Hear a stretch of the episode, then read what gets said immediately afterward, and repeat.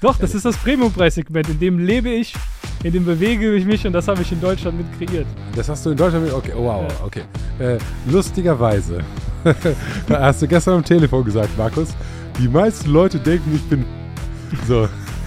Erste Line ist, guck mir meine Uhr, die ist voll teuer. Nein, nein. So. Nein, nein, nein, nein. Jetzt, sorry, sorry, die ich- erste, ja, Line war, fast. die erste Line war, Ben, du sagst zu mir, wow, du hast aber eine geile Uhr. Ja, Was ist sorry. das für eine Uhr? Welchen Preis hat die Ja. Uhr? Ich habe nicht gesagt, das Ja. ist eine geile Uhr. Du warst es. Du hast recht, du hast recht. Ich bin Ben und das hier ist kein Jammerlappen-Podcast. Hier bei Ungeskriptet habe ich regelmäßig außergewöhnliche Menschen mit Ecken und Kanten zu Gast, von denen ich versuche zu lernen. Was wissen die, was ich nicht weiß? In dem Prozess, das rauszufinden, reibe ich mich häufig an deren Thesen und Ansichten. Heute bei mir Markus Baulich. Markus Baulich ist einer der, würde ich sagen, prominentesten Jungunternehmer Deutschlands. Er hat mit 28 Jahren gemeinsam mit seinem Bruder eine Firmengruppe aufgebaut, die über 100 Mitarbeiter hat, über 30 Millionen Umsatz hat und mehrere Millionen Profit. Wie es im Leben und im Kopf von Markus Baulich aussieht, jetzt hier roh, ungefiltert und unzensiert bei Ungeskriptet. Viel Spaß. Ähm, hast, eine, hast, hast eine krasse Uhr an. Dankeschön. Markus. Was ist das für eine Uhr? Das ist eine Audemars PG Royal Oak Chrono. Äh, Du bist 50 Years, oh, krass. 50 Years Anniversary. Willst du sehen? Äh, ja, gib mal her, das Ding. Ähm, ich habe für Siehst, Uhren. du, siehst ich, du hier hinten am Ah, okay. das 50 Jahre äh, Zeichen im Uhrwerk? Das 50 Jahre Zeichen im Uhrwerk. Ja. Was kostet so ein Ding? Äh, Listenpreis war die. Boah, das muss ich mal in meiner Chrono-App nachgucken. Ich glaube irgendwie. Ich weiß nicht mehr. Ja, ungefähr.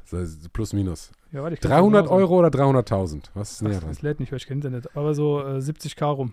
Ah, krass. Aber hast du die von. 70.000 und ich glaube, der Marktpreis ist gerade eher so irgendwas zwischen 90 und 100.000.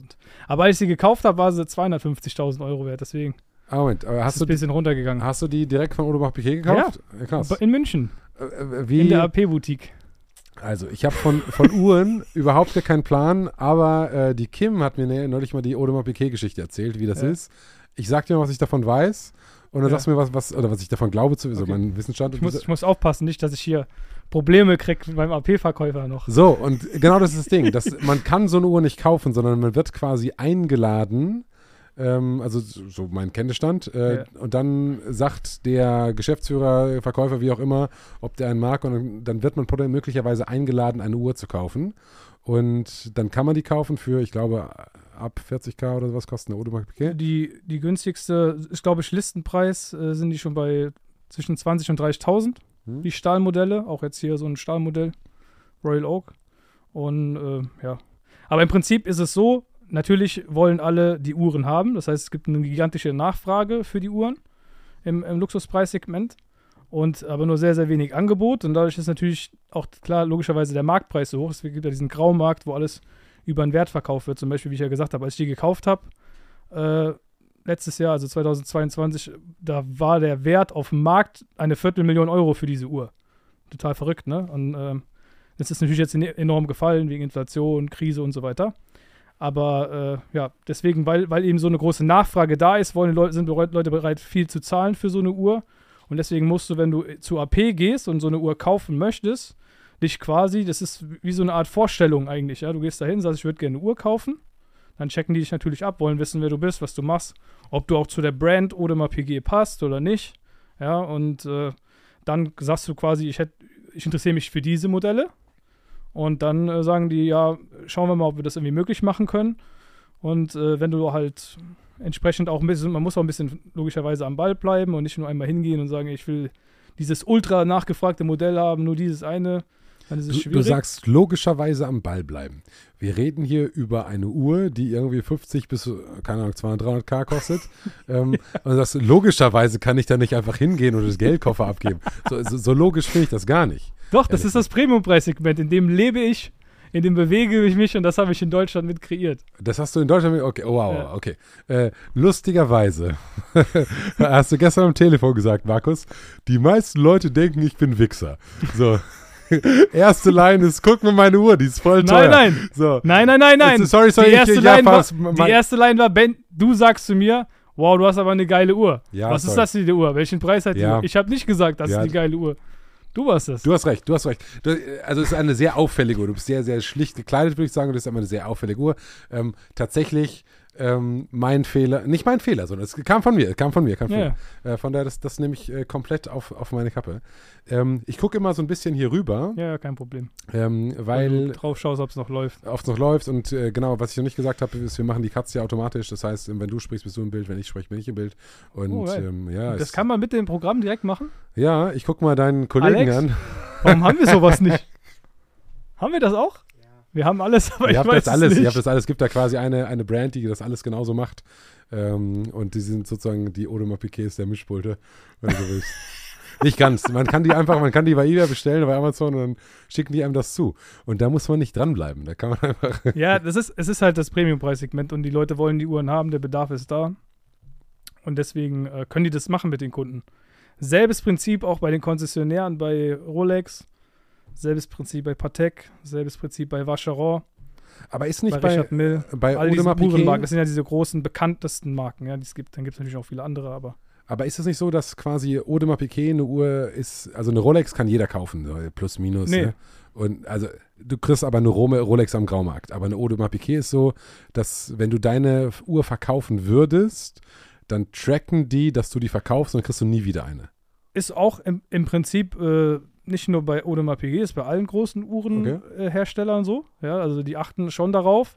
Aber bei AP wirst du halt dadurch, dass die quasi aufgehört haben, über Konzessionäre zu verkaufen, ähm, wissen die das halt sofort. Ne? Das Okay. heißt, wenn ich jetzt hier die Uhr ähm, zur Revision schicke, ne, weil die irgendwas damit ist, dann äh, sehen die natürlich, hat Markus Baulig die jetzt geschickt oder hat der Ben sie mir jetzt geschickt. Und äh, das ist dann natürlich blöd, wenn der Markus Baulig sie gekauft hat, aber der Ben sie dann dorthin sendet. Aber ich will, ich zum Beispiel, ich, ich will Gangster. Uhren überhaupt nicht verkaufen. Ich verdiene mein Geld nicht mit Uhren, ich verdiene mein Geld nicht mit irgendwelchen Uhrenhandel. Das interessiert mich alles nicht. Ich trage die, weil ich die cool finde. Und ich sammle die, weil ich das, äh, weil das mein Hobby ist. Genauso wie früher ich Pokémon-Karten gesammelt habe, sammle ich jetzt halt Uhren. Das heißt kein nichts anderes. Wie alt bist du?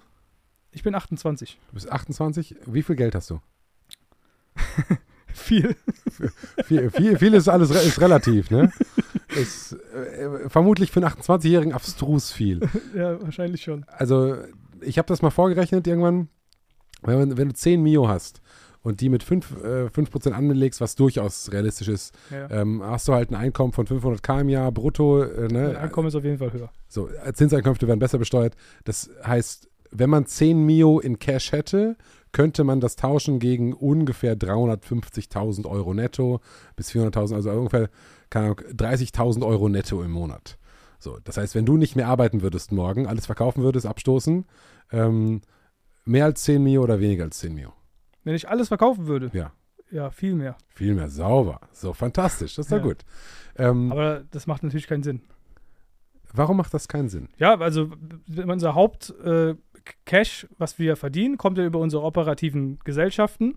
Das ist jetzt allen voran mal Baulig Consulting zu nennen, unsere Unternehmensberatung.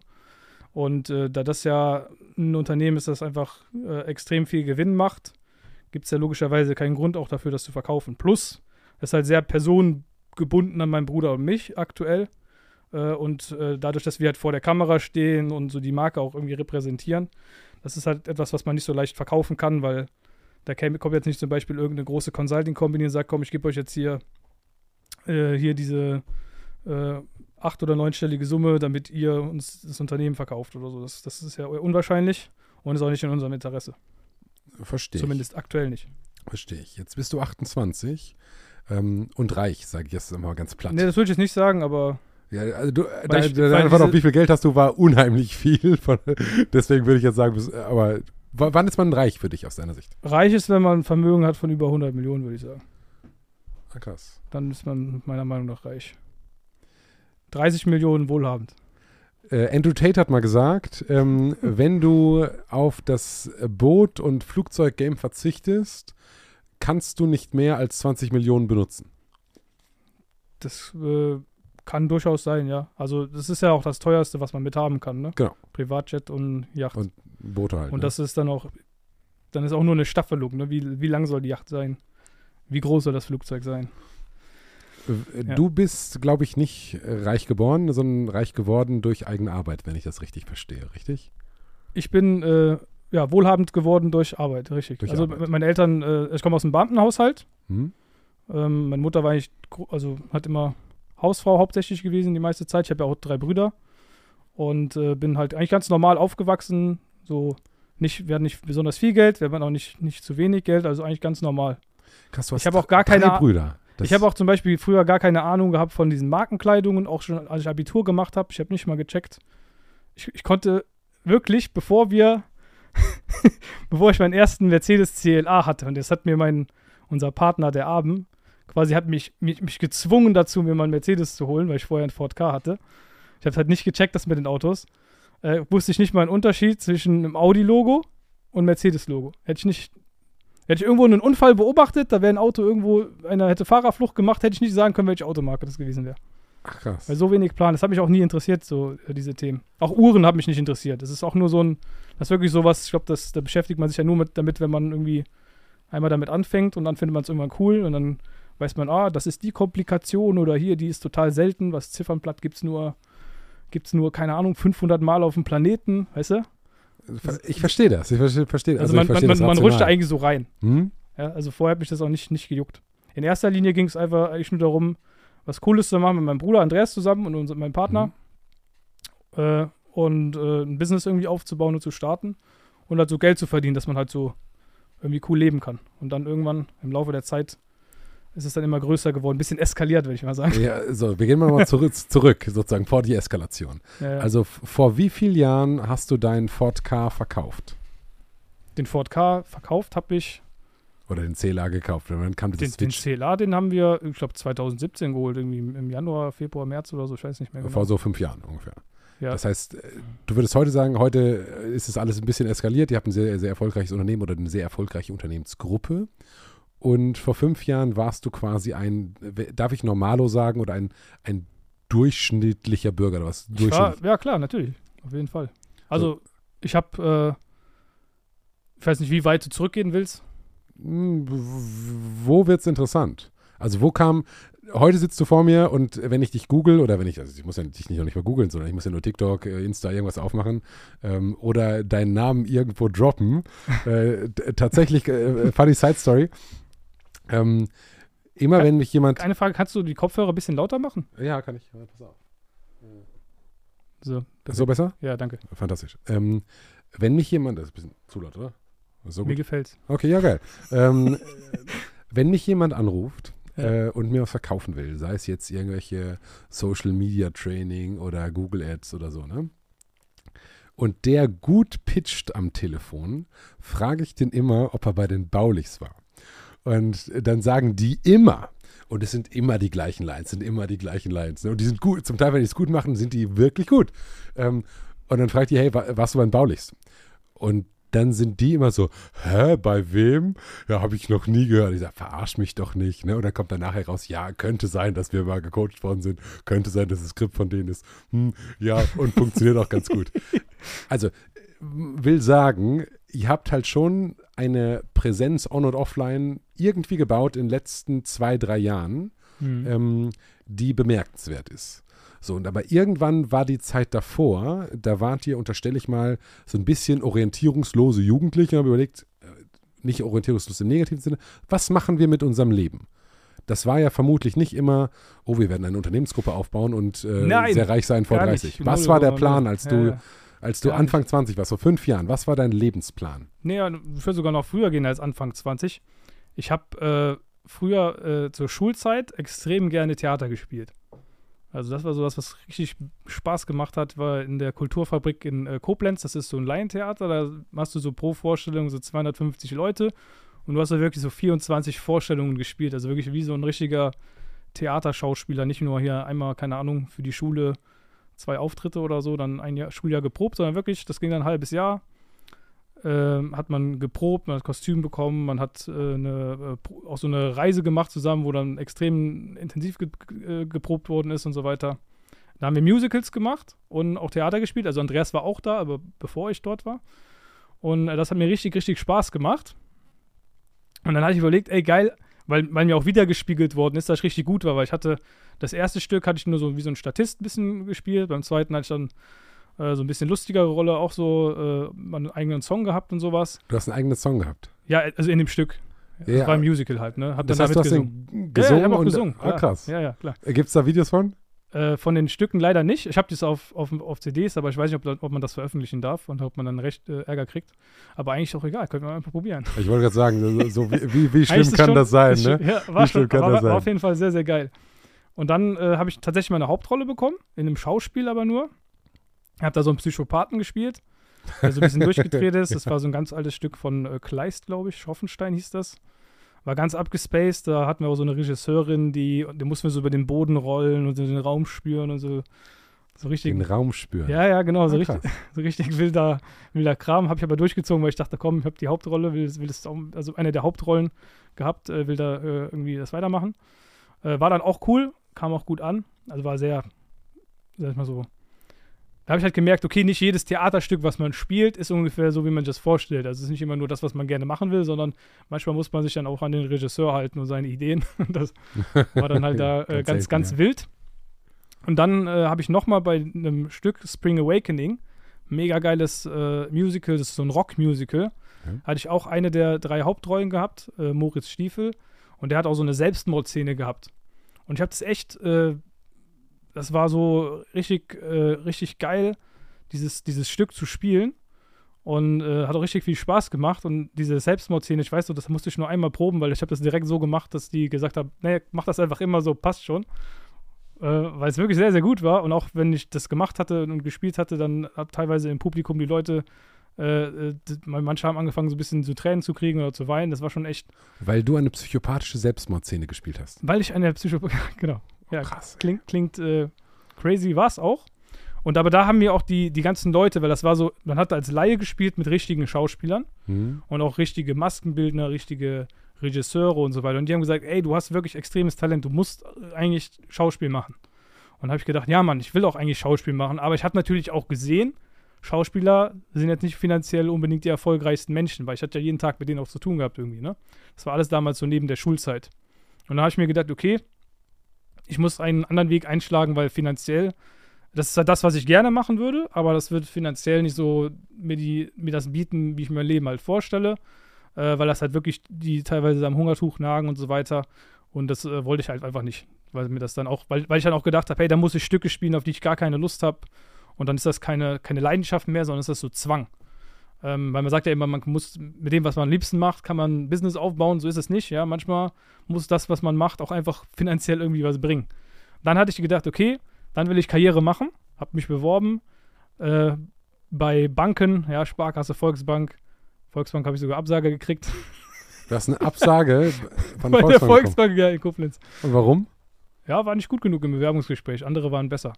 Aber ich habe wirklich, das, Nice. das war so während des Abiturs, da hieß es dann immer, wo ist der Markus gerade? Ja, der hat wieder irgendwie ein Bewerbungsgespräch. Das stand sogar, kennst du diese Abiturzeitschrift, Zeitungen? Hm, ja, Wo klar. dann Leute so Sachen reinschreiben können, dann war immer hier, wo ist Markus?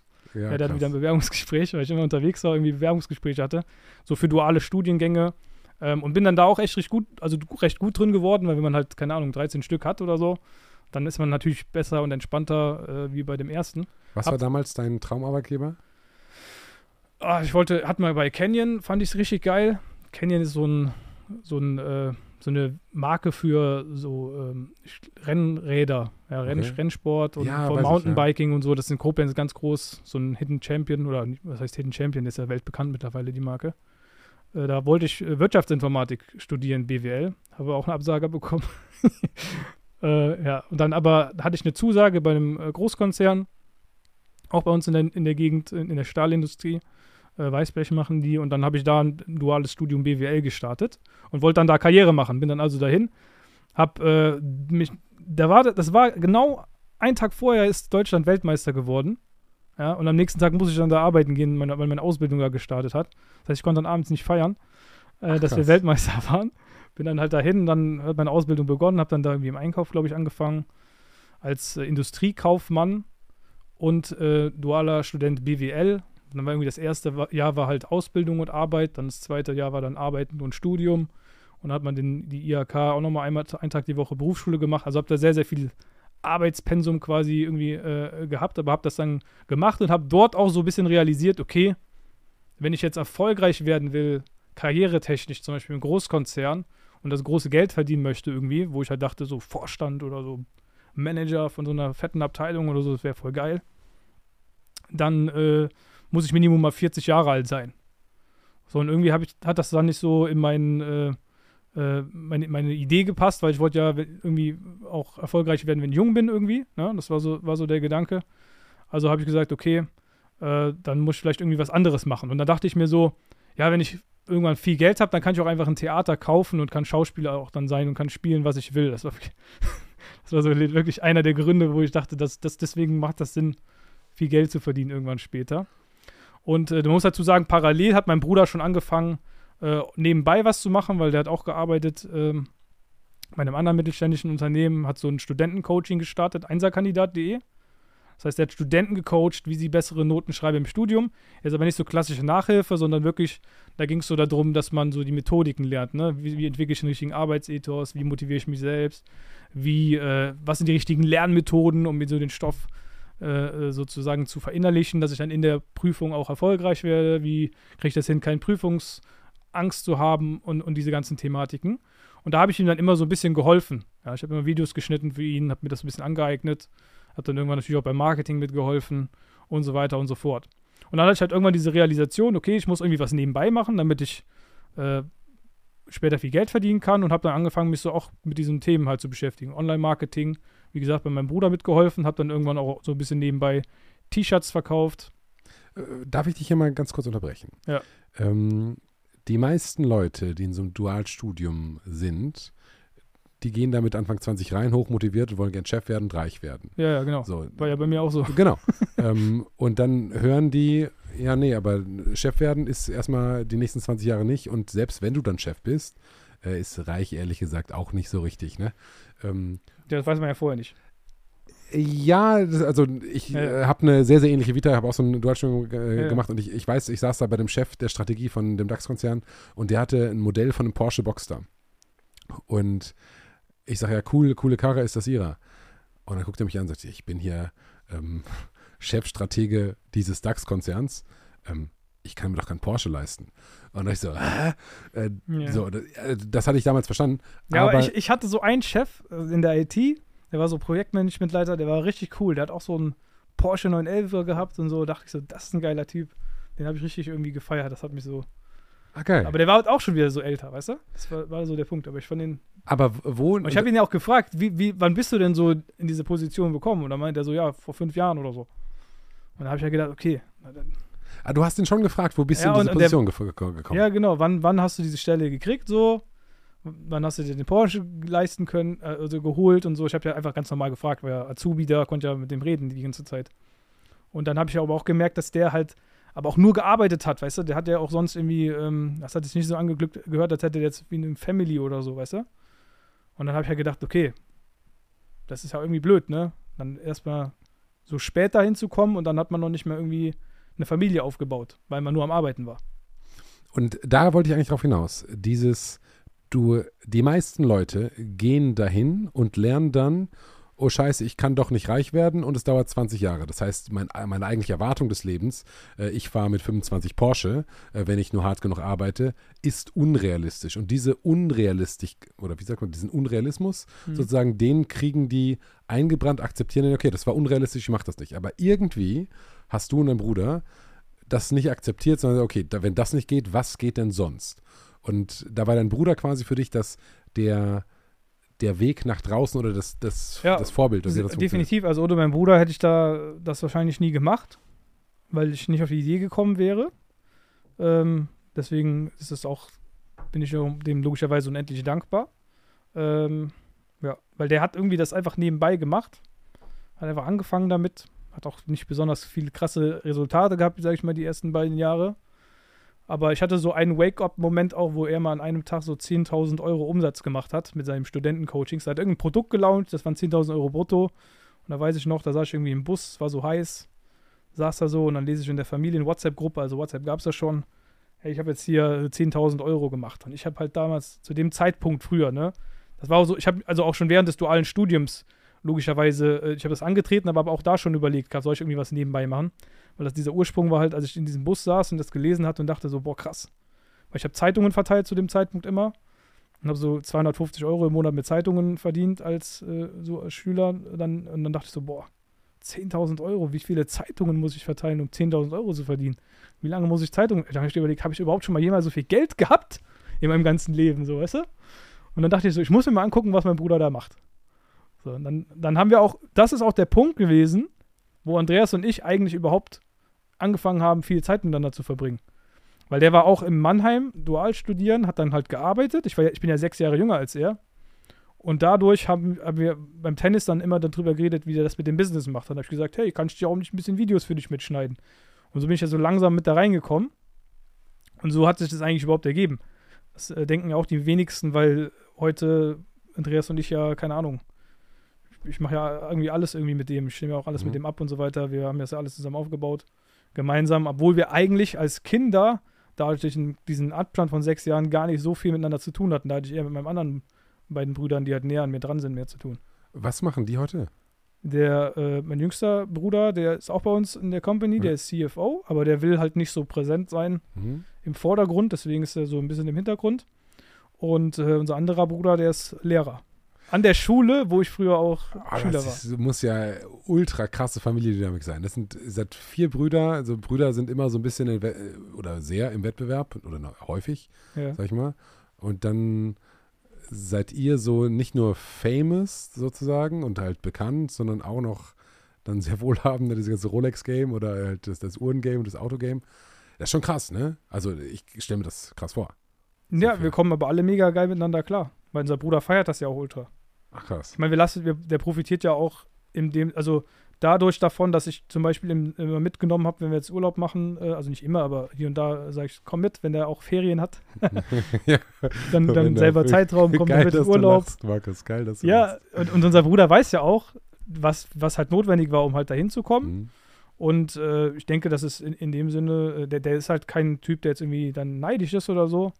Und es macht ihm auch keiner Vorwürfe, dass er Lehrer ist. Wir finden das ja gut, dass es auch noch einen Vernünftigen in unserer Familie gibt. Wie, wieso glaubst du, dass du unvernünftig bist? Oder? Nein, das war jetzt, das war jetzt quasi äh, Spaß ein bisschen. Nee, weil er, weil er so diesen klassischen Weg halt äh, noch geht. Und ich sage immer, äh, mein Bruder, der ist der, der Hüter der Erinnerungen, der weiß noch, wie Andreas und ich halt früher gewesen sind. Und er kann auch bestätigen, dass Andreas sich nicht wirklich viel verändert hat in den letzten Jahren.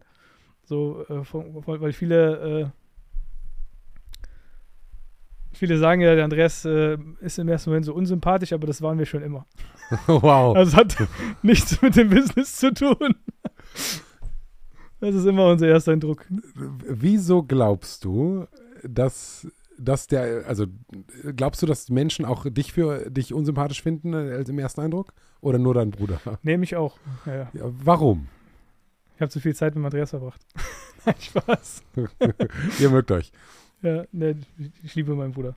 Nein, ähm, ja, aktuell ist es halt so, weil wir das ja mit Absicht damit spielen, ja. Also wir haben ja wirklich, unser Marketing ist ja darauf ausgelegt, zu triggern irgendwo.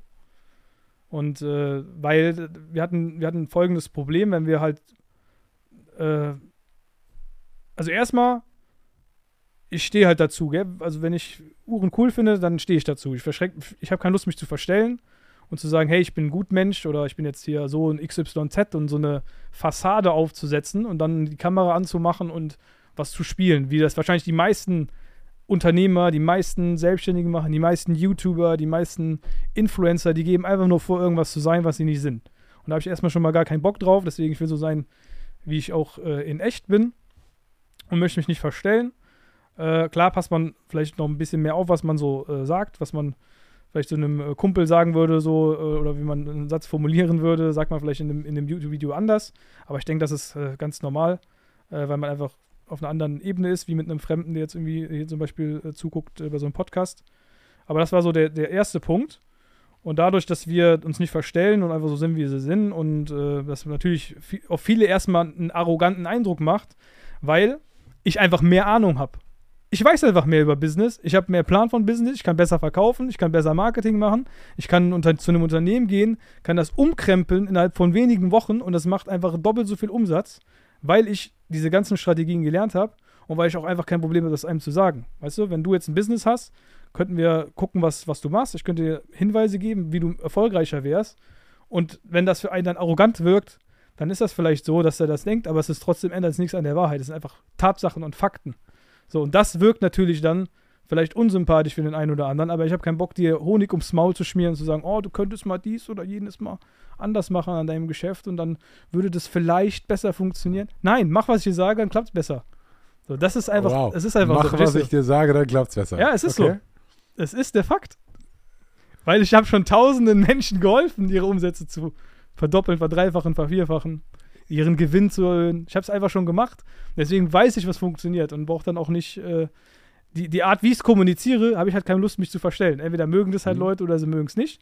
Wenn sie es nicht mögen, sollen sie zu irgendeinem, äh, keine Ahnung, Business Coach gehen, der auf einem Stein sitzt und äh, meditiert und äh, von seinem Herzensbusiness labert, äh, dann äh, sollen sie das machen, aber dann sollen sie halt einfach nicht mehr Kunde werden. Das ist auch okay für mich.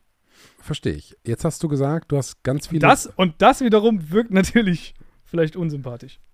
Ja, okay, ver verstehe ich, verstehe ich. Aber äh, die Frage ist ja, wenn man was kann, ist es dann besser zu sagen, dass man zu behaupten, man, dass, es, dass man es nicht kann, nur damit man nicht arrogant wirkt. Ja, Ist, machen äh, viele. Ja, genau.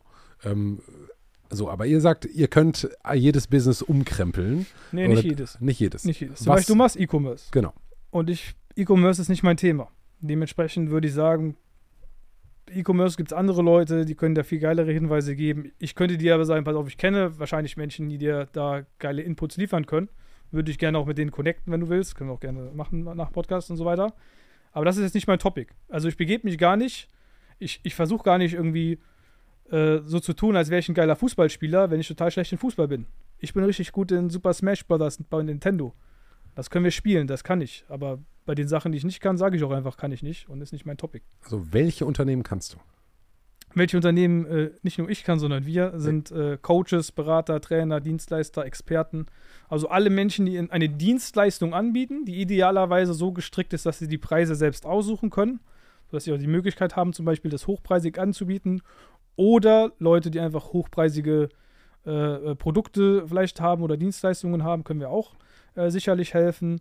Und auch allgemein Geschäftsführer, die schon wirklich, sagen wir, über äh, 20 Mitarbeiter haben und einfach ihr Geschäft ein bisschen neu aufstellen wollen, digitalisieren wollen.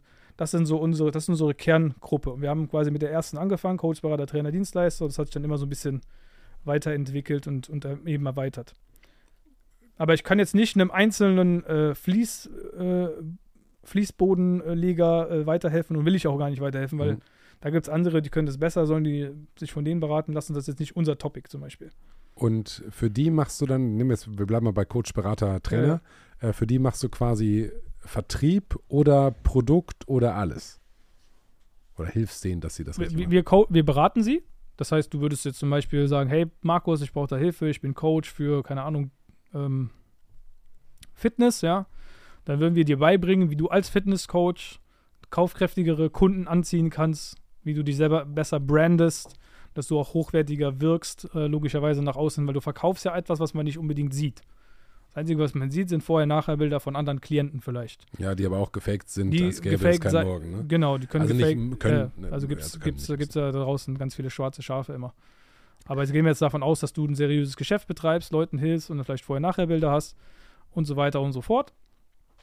Und äh, was, wir, was wir jetzt machen würden, du würdest zum Beispiel Kunde bei uns werden. Wir können dir dann über unser, unsere Unternehmensberatung quasi online alles beibringen. Ja, das heißt, wir arbeiten auch online mit unseren Kunden hauptsächlich in Form von äh, einem Programm, was dir einmal erklärt, wie du das alles aufbaust. Da sind Templates drin, da sind Vorlagen drin, auch so Skripte, wie die, die deine Die Leute am Telefon Ja. äh, sagen, aber auch gleichzeitig nicht nur das, wie geht es in Form von, erklärt in Form von Trainingsmaterial, sondern auch, du hast eine Betreuung dabei. Das heißt, wir haben Live-Calls, in jedem unserer Training Minimum neun Live-Calls.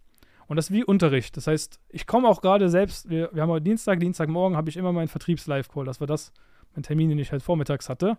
Heißt, ich habe dann heute Morgen mit, äh, ich glaube, da waren 130 Teilnehmer im Call, äh, einfach Fragen beantwortet zu deren Verkaufssituationen. Hat einer gesagt, hey, ich habe heute diesen Benjamin angerufen der hat am Telefon zu mir gesagt, du bist doch bestimmt bei den Baulix, was antworte ich denn darauf? Ja, zum Beispiel.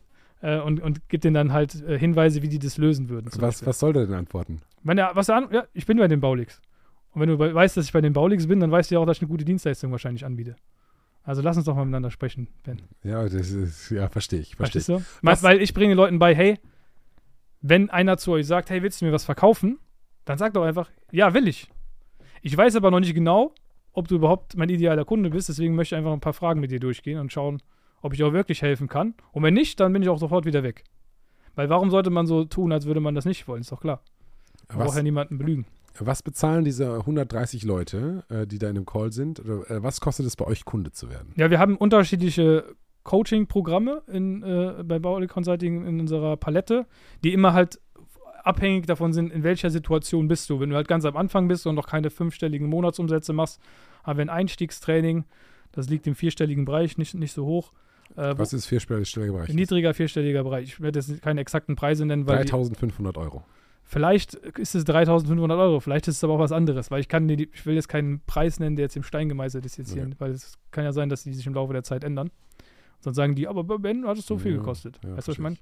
Äh, also, aber es ist so, dass es quasi jeder leisten kann, der halt schon, schon Kunden gewonnen hat irgendwie oder gerade am Anfang ist und neben, vielleicht nebenberuflich sein Geschäft da aufbauen möchte und Expertise hat. Das heißt, die Preissegmente richten sich auch an die Ausgangssituation. Wenn du dann schon fünfstellige Umsätze machst, haben wir halt andere Trainings, die dir dann beibringen, wie du deine, äh, dein Marketing aufsetzt, um kontinuierlich mehr Anfragen zu bekommen. Und du äh, äh, lernst dann natürlich auch, wie du die ersten Mitarbeiter reinholst. Und dann haben wir natürlich auch Programme für Leute, die schon größere Firmen haben, die vielleicht schon 100.000, 150.000 Euro Umsatz im Monat machen und gerne 300 oder 400.000 Euro im Monat machen wollen würden und helfen denen dann eben- dabei. Es hängt immer ab von Ausgangsbasis bis, äh, ja, was, was ist das am Ende, was, was dein Problem ist, was du lösen möchtest. Aber das ist auch so, dass wir immer allen Leuten logischerweise erstmal eine Beratung geben, dass sie auch genau sehen, okay, in einem Strategiegespräch, äh, wie würde es denn für die aussehen, was müssten die quasi machen, wie können wir denen auch dabei helfen, dann können die immer entscheiden, ob sie kaufen wollen oder nicht. Äh, damit fahren wir sehr, sehr gut und das klappt auch mega. Weil die, weil die Leute dann einfach überzeugt sind von der Kompetenz schon. Die gehen dann mit einem guten Bauchgefühl da rein und werden dann Kunden. Harter Claim. Die Leute sind von unserer Kompetenz überzeugt, deswegen kaufen die. Also muss ja so sein. Ja, klar. Also, Also, wenn, wenn oder- du, wenn du eine, angenommen, du, du würdest du jemanden einen fünfstelligen Betrag überweisen äh, oder zahlen oder buchen, wenn du nicht vollkommen überzeugt davon wärst, dass der mir dir wirklich helfen kann und Ahnung hat. Ja, zumindest die Hoffnung zu haben. Ja, mir, ich will nicht nur, dass die Leute Hoffnung haben. Ich will, dass die Leute, wir sagen sogar den Leuten, hey, wenn du nicht umsetzt, buch das nicht. Hm? Kauf das nicht, wenn du nicht das auch umsetzt. Weil ich habe keine Lust, dass du äh, so eine finanzielle Entscheidung triffst und am Ende äh, gar nichts machst. Ja, weil ein Coaching-Afford ist und immer. rumheulst quasi, oh, das ist so teuer, das ist so teuer, können wir nicht nochmal 1000 Euro zurückzahlen oder so. Kann Ja. ich mir vorstellen, was, dass das passiert. Äh, ja, kommt jetzt nicht äh, wirklich vor bei uns. Aber weil, weil es immer weil, weil wir eben so vorgehen, weil ich halt sage, hey, buch das nur, wenn du auch das wirklich machen willst. Nicht so, das ist halt, es, ein Verkauf bringt dir nichts, wenn du einen so da bisschen so da rein sneakst. Verstehst du, was ich meine? Das Total. machen halt viele. So, die, die schließen jemanden ab, dann sagen so, oh, hab ich Glück gehabt, dass er jetzt gekauft hat. Und das wollen wir halt gar nicht. Wir Leute haben, die dann sagen, hey, ja, ich will das machen. Ich habe auch in Verkaufsgesprächen gesessen und da habe ich gesagt, und wie sieht's aus? Sollen wir das machen? Ähm, ja. Ja, was denn jetzt? Ja oder nein? Hm. Wenn, weil, wenn, was ist das, was dich unsicher macht? Weil ich will, dass die Person wirklich committed ist und auch es machen möchte, sonst bringt es nichts. Sonst bringt es nichts. Dann habe ich nichts gewonnen als, Com als Company, weil wenn ich Kunden habe, die keine Ergebnisse haben, dann gehen die ja rum und sagen, hier, das hat mir nichts gebracht. Deswegen Ja, will ich. Kunden haben, die geile Ergebnisse haben und die kriegt man da auch nur, wenn man auch bereit ist, was dafür zu tun. Weil Coaching ist immer 50, also äh, ich würde nicht sagen 50-50, sondern ist so 80% Coach, 20% Coachee. Weil du Mhm. musst schon als Coach die Leute, die ein bisschen in den Arsch treten, versuchen reinzuholen. Aber meiner Meinung nach, das endet dann irgendwann so nach dem, keine Ahnung, fünften Mal anrufen und sagen, hey, wie sieht's aus? Du musst, komm mal voran. Ist dann irgendwann, auch, muss man halt auch sagen, okay, es liegt jetzt an der Person, dass sie nichts macht. Ja, das aber dieser, die, die will man halt gar nicht haben. Deswegen sind wir halt da sehr, der, äh, gehen wir halt da so vor. Wenn du sagen müsstest, oder äh, anders, was sind die drei größten Fehler, die deine Kunden oder Leute, die zu dir kommen, machen? Beziehungsweise was sind die drei größten Themen, an denen ihr mit denen arbeitet? Ähm, die größten Themen am Anfang sind immer, das allererste ist, dass Deutschland ein echt ein äh, trauriges Land ist, was das Thema Verkaufen angeht. Okay. Weil die meisten haben sehr, sehr schlechte ähm, Erfahrungen mit Verkaufen gemacht. Du kennst das bestimmt, irgendwie so ein Kollege von dir, der früher mit dir in der Schule war, auf einmal hat er seinen blauen Zara-Anzug an und will mit dir mal äh, essen gehen und mit dir darüber reden, dass du jetzt mal vielleicht eine PKV bei ihm abschließen sollst. So, wenn man das schon Du, wie du gerade grinst, Ja. weißt du ganz genau, die Situation hast Ja, du schon mal gehabt, mein w- Jungs. Würde Ne? ich äh, nicht, nicht mal 30 Sekunden mit verbringen, aber gut, das war früher mal anders. Ne? Ja, aber, aber so ist es. Das kennt man dann. Und das äh, ist dann für, im klassischen Sinne der Verkäufer für einen. Das heißt, man hat so ein negatives Bild vom Verkaufen. Dabei ist Verkaufen was Geiles. Jeder liebt, Sachen einzukaufen. Ja, ich habe mein iPhone gerne gekauft. Ich äh, kaufe mir gerne irgendwie Schuhe.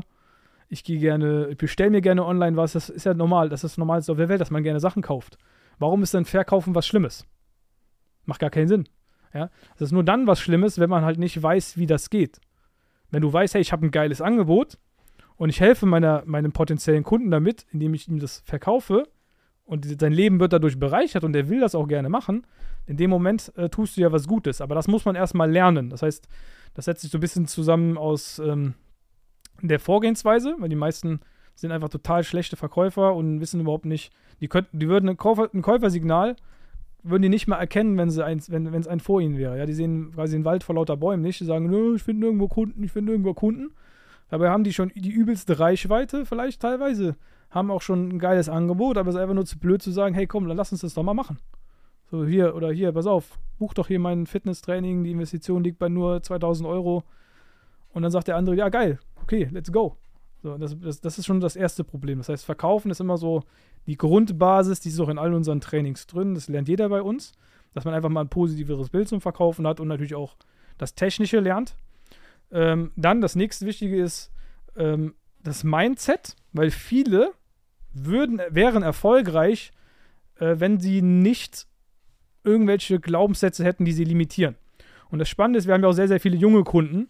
Und diese jungen Kunden sind immer extrem schnell, extrem erfolgreich bei uns, weil sie diese limitierenden Glaubenssätze nicht haben. Ich Mhm. weiß nicht, wie alt du bist. Ja, 38. 38, wie lange bist du schon selbstständig? Seit 10, 12 Jahren so ungefähr. Dann bist du ja schon länger selbstständig, zum Beispiel als ich jetzt. So. Und weil du aber so lange selbstständig bist, hast du natürlich auch Erfahrungen gesammelt oder dir mal die Finger verbrannt mit irgendwas oder irgendwas anderes äh, nicht so geil gemacht. Und das limitiert dich jetzt, wenn du jetzt zum Beispiel was Neues umsetzen wollen würdest. Jemand, der neu anfängt, der Anfang 20 ist und sagt, hey, ich bin, mach gerade, äh, keine Ahnung, eine Ausbildung und will jetzt nebenbei eine Agentur aufbauen, der hat diese Glaubenssätze nicht. Dem sagst du, ey, ruf die an, Du wirst natürlich ein bisschen neg du wirst natürlich auf Ablehnung stoßen, aber du kannst darauf vorbereitet sein, ist nicht so schlimm. Ja, weil von 100 Leuten, die du anrufst, sind 10 dann doch irgendwie interessiert von deinen Gesprächen und davon wird dann einer Kunde. Der geht mit einem Mindset dran, ich rufe 100 Leute an und gewinne einen Kunden vielleicht. Zum Beispiel, als einfach nur, also ausgemachte Zahlen, das ist Ja, je nach klar, Marke ja. nicht ganz unterschiedlich. Aber der geht da hin und sagt, okay, ich habe jetzt 100 Leute angerufen, ich habe wirklich einen Kunden gewonnen, geil. Du wiederum, der das alles vielleicht selbst rauskriegen muss, der eine ganz andere Erwartungshaltung hat, denkt, ich rufe jetzt 100 Leute an und gewinne 70 Kunden.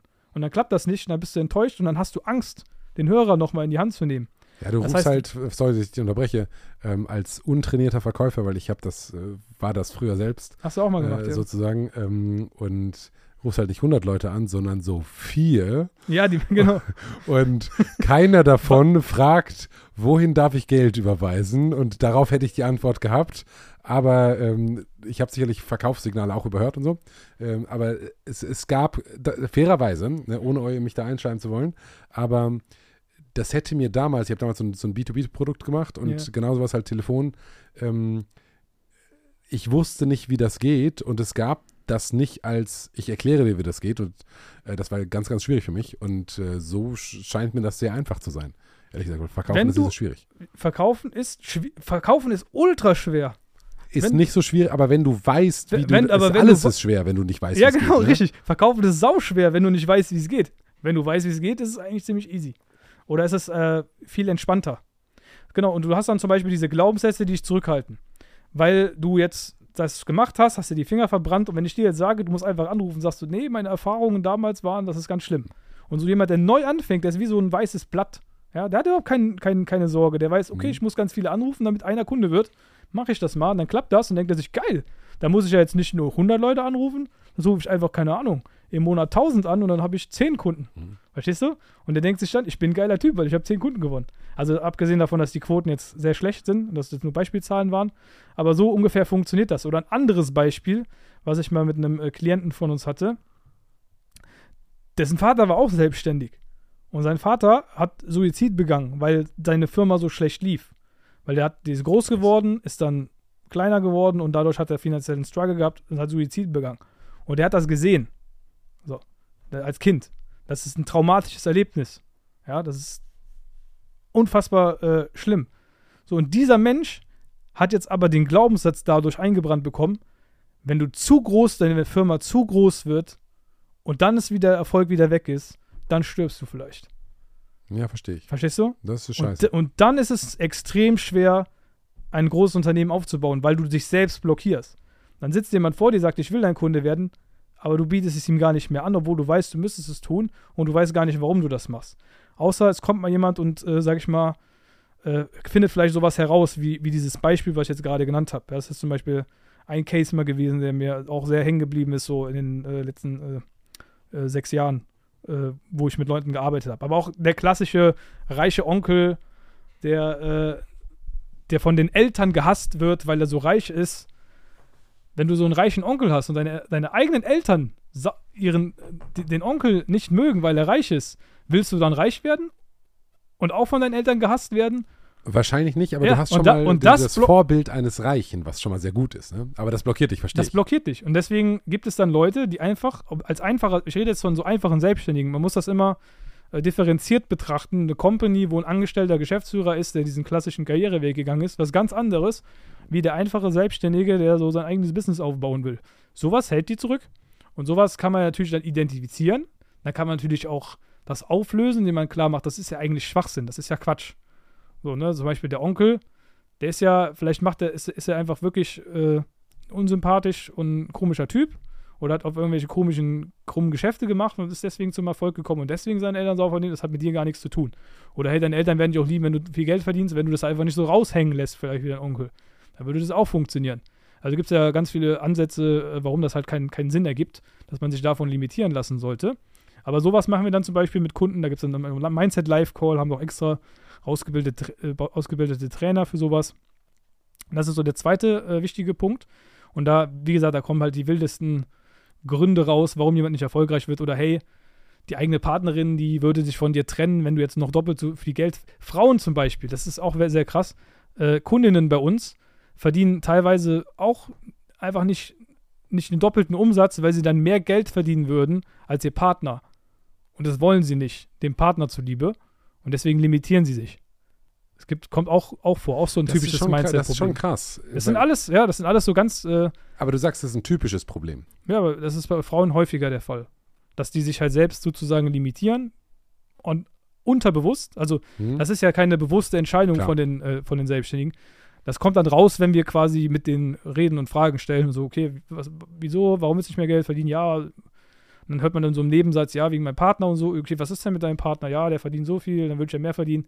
Ach, dann ist das der Grund, der sich so zurückhält. Ja, ja, stimmt, ja, habe ich nicht drüber nachgedacht.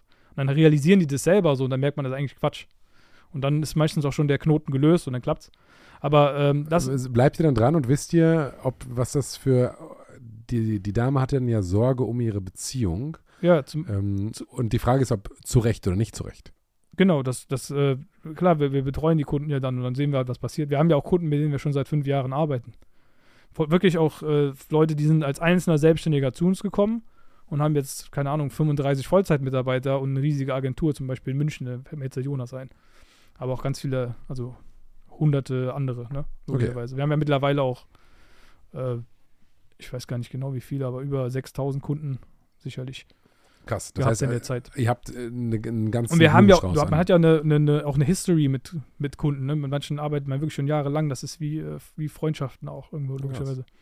Äh, und der dritte Punkt, weil du hast ja drei gefordert, ja. ist äh, so die Positionierung des Marketing, weil das ist bei den meisten total schlecht. Die haben gar keine ähm, so Selbstwahrnehmung, wie sie wirken. Ja, das heißt, du hast da jemanden, der ist äh, oder dieses, dieses, man hat immer diesen klassischen Fall, wo Leute sagen, hey, Sorry, dass ich hier so ungefragt reinquatsche, aber jetzt habe ich mal eine Frage an dich. Und zwar, wie kann ich besser werden? Wie kann ich bessere Gespräche führen? Mein Ziel ist es, der beste Podcast-Host Deutschland zu werden. Und da ist sicherlich noch ein langer Weg hin. Aber was denkst du, wie kann ich bessere Gespräche führen? Wo habe ich die falsche Frage gestellt oder die richtige Frage gestellt? Ich bin mega gespannt auf dein Feedback. Schreib es mir gerne per Instagram, ben-ungeskriptet oder bei YouTube in die Kommentare. Ich freue mich auf dein Feedback. Danke und jetzt geht's weiter. ich trenne beruflich und privat. die posten auf ihrem Facebook-Account total den Quatsch manchmal oder, oder stellen sich selbst total ähm, blöd irgendwie dann da, nicht Mhm. mit Absicht oder so, ja, sondern ist das der klassische Fall ist, hey, wenn ich deinen Namen jetzt eingebe, kommt jetzt hier bei Google erstmal so ein äh, Bericht von dir, wie du in der, wie du als Bambini irgendwie, keine Ahnung, Fußball gespielt hast oder irgendwie, ich sehe irgendwie so ein Bild, Bild von deinem letzten Mallorca-Urlaub.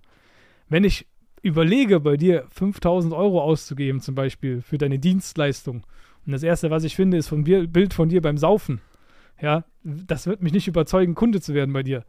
Deswegen ähm, arbeiten wir zum Beispiel auch daran, dass sie sich halt selbst äh, logischerweise online richtig darstellen, weil man kann das nicht trennen, äh, was man beruflich und privat macht. Das ist einfach so, dass deine Kunden werden immer, wenn die bei dir sehen, okay, der ist, der macht XYZ, wenn das auch immer auf dein Business beziehen und das können, können das nicht trennen. Zum Beispiel, Agent, wir hatten mal den Fall, wo, das ist auch so etwas, was wir in unserem Coaching auch zum Beispiel beibringen, wenn du eine Agentur hast und du bist noch nicht so groß, dass du viele Mitarbeiter hast, dann darfst du nicht, wenn du im Urlaub bist, keine Ahnung, in äh, Griechenland oder so, die ganze Zeit hier posten, wie du gerade schön Urlaub machst, wenn du gerade vielleicht ein Kunde von dir auf seine Webseite wartet. Ja, weil der denkt sich dann, hier, guck mal, der, ich habe dem jetzt hier Geld überwiesen, jetzt macht er da entspannt Urlaub in Griechenland und schickt mir, und meine Webseite kommt nicht an Land und regt sich dann auf. Ja, eigentlich logisch, Logisch, logischer ja. Menschenverstand, aber diese Self-Awareness, die fehlt halt logisch. Und da gibt's ja, das ist ja nur ein, ein kleiner, ein kleines Puzzlestein von Tausenden, ja, wo man sowas macht irgendwie. Und äh, wir bringen unseren Kunden dann halt bei, wie sie sich einmal selbst natürlich hochwertiger selbst darstellen, durch eine bessere Webseite, eine konvertierende Webseite vor allem aus, die funktioniert, wie die dann auch Marketing schalten, das heißt auf den ganzen Plattformen, Facebook, Instagram, YouTube, Google, TikTok, LinkedIn, äh, um nur einige zu nennen, Mhm. äh, erklären wir denen dann, wie du die Werbung schaltest, um Interessenten anzuziehen. Und dann ist es halt einfach nur noch eine Frage der Mathematik. Wie viel Geld gebe ich aus, um wie viel Geld zurückzumachen? Weil wir holen zum Beispiel auch schon seit Jahren, wir geben 1 Euro, 1 Euro, äh, 1 Euro aus in Werbung und holen dann im selben Monat 10 Euro wieder äh, umsatztechnisch rein. Das ist schon. Ist das eine echte Zahl? ja, ja, klar. Also so um den Dreh auf jeden Fall. Ihr habt quasi ein ROAS von 10. Ja. Das ist ziemlich krass. Schon seit, schon seit, äh, schon immer eigentlich. Okay, ihr macht aber Weil- große Tickets, ne?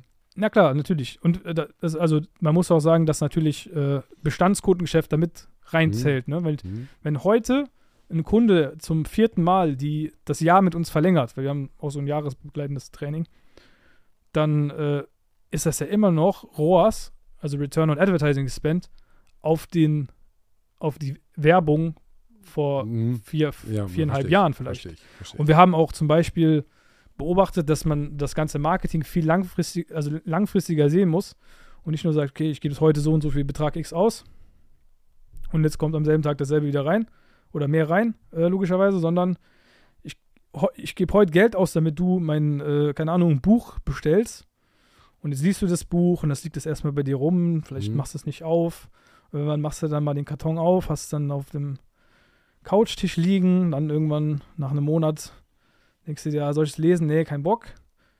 Bist am Handy TikTok am durchscrollen, dann, Dann kommt ihr auf eine Yacht. dann irgendwann musst du auf Toilette. Denkst du so, was könnte ich jetzt machen auf Toilette? Ja, komm, ich nehme mir mal das Buch mit, blätter so durch. Dann liest du irgendwas, was du cool findest äh, im Buch und denkst, ah, das ist eigentlich gar nicht schlecht.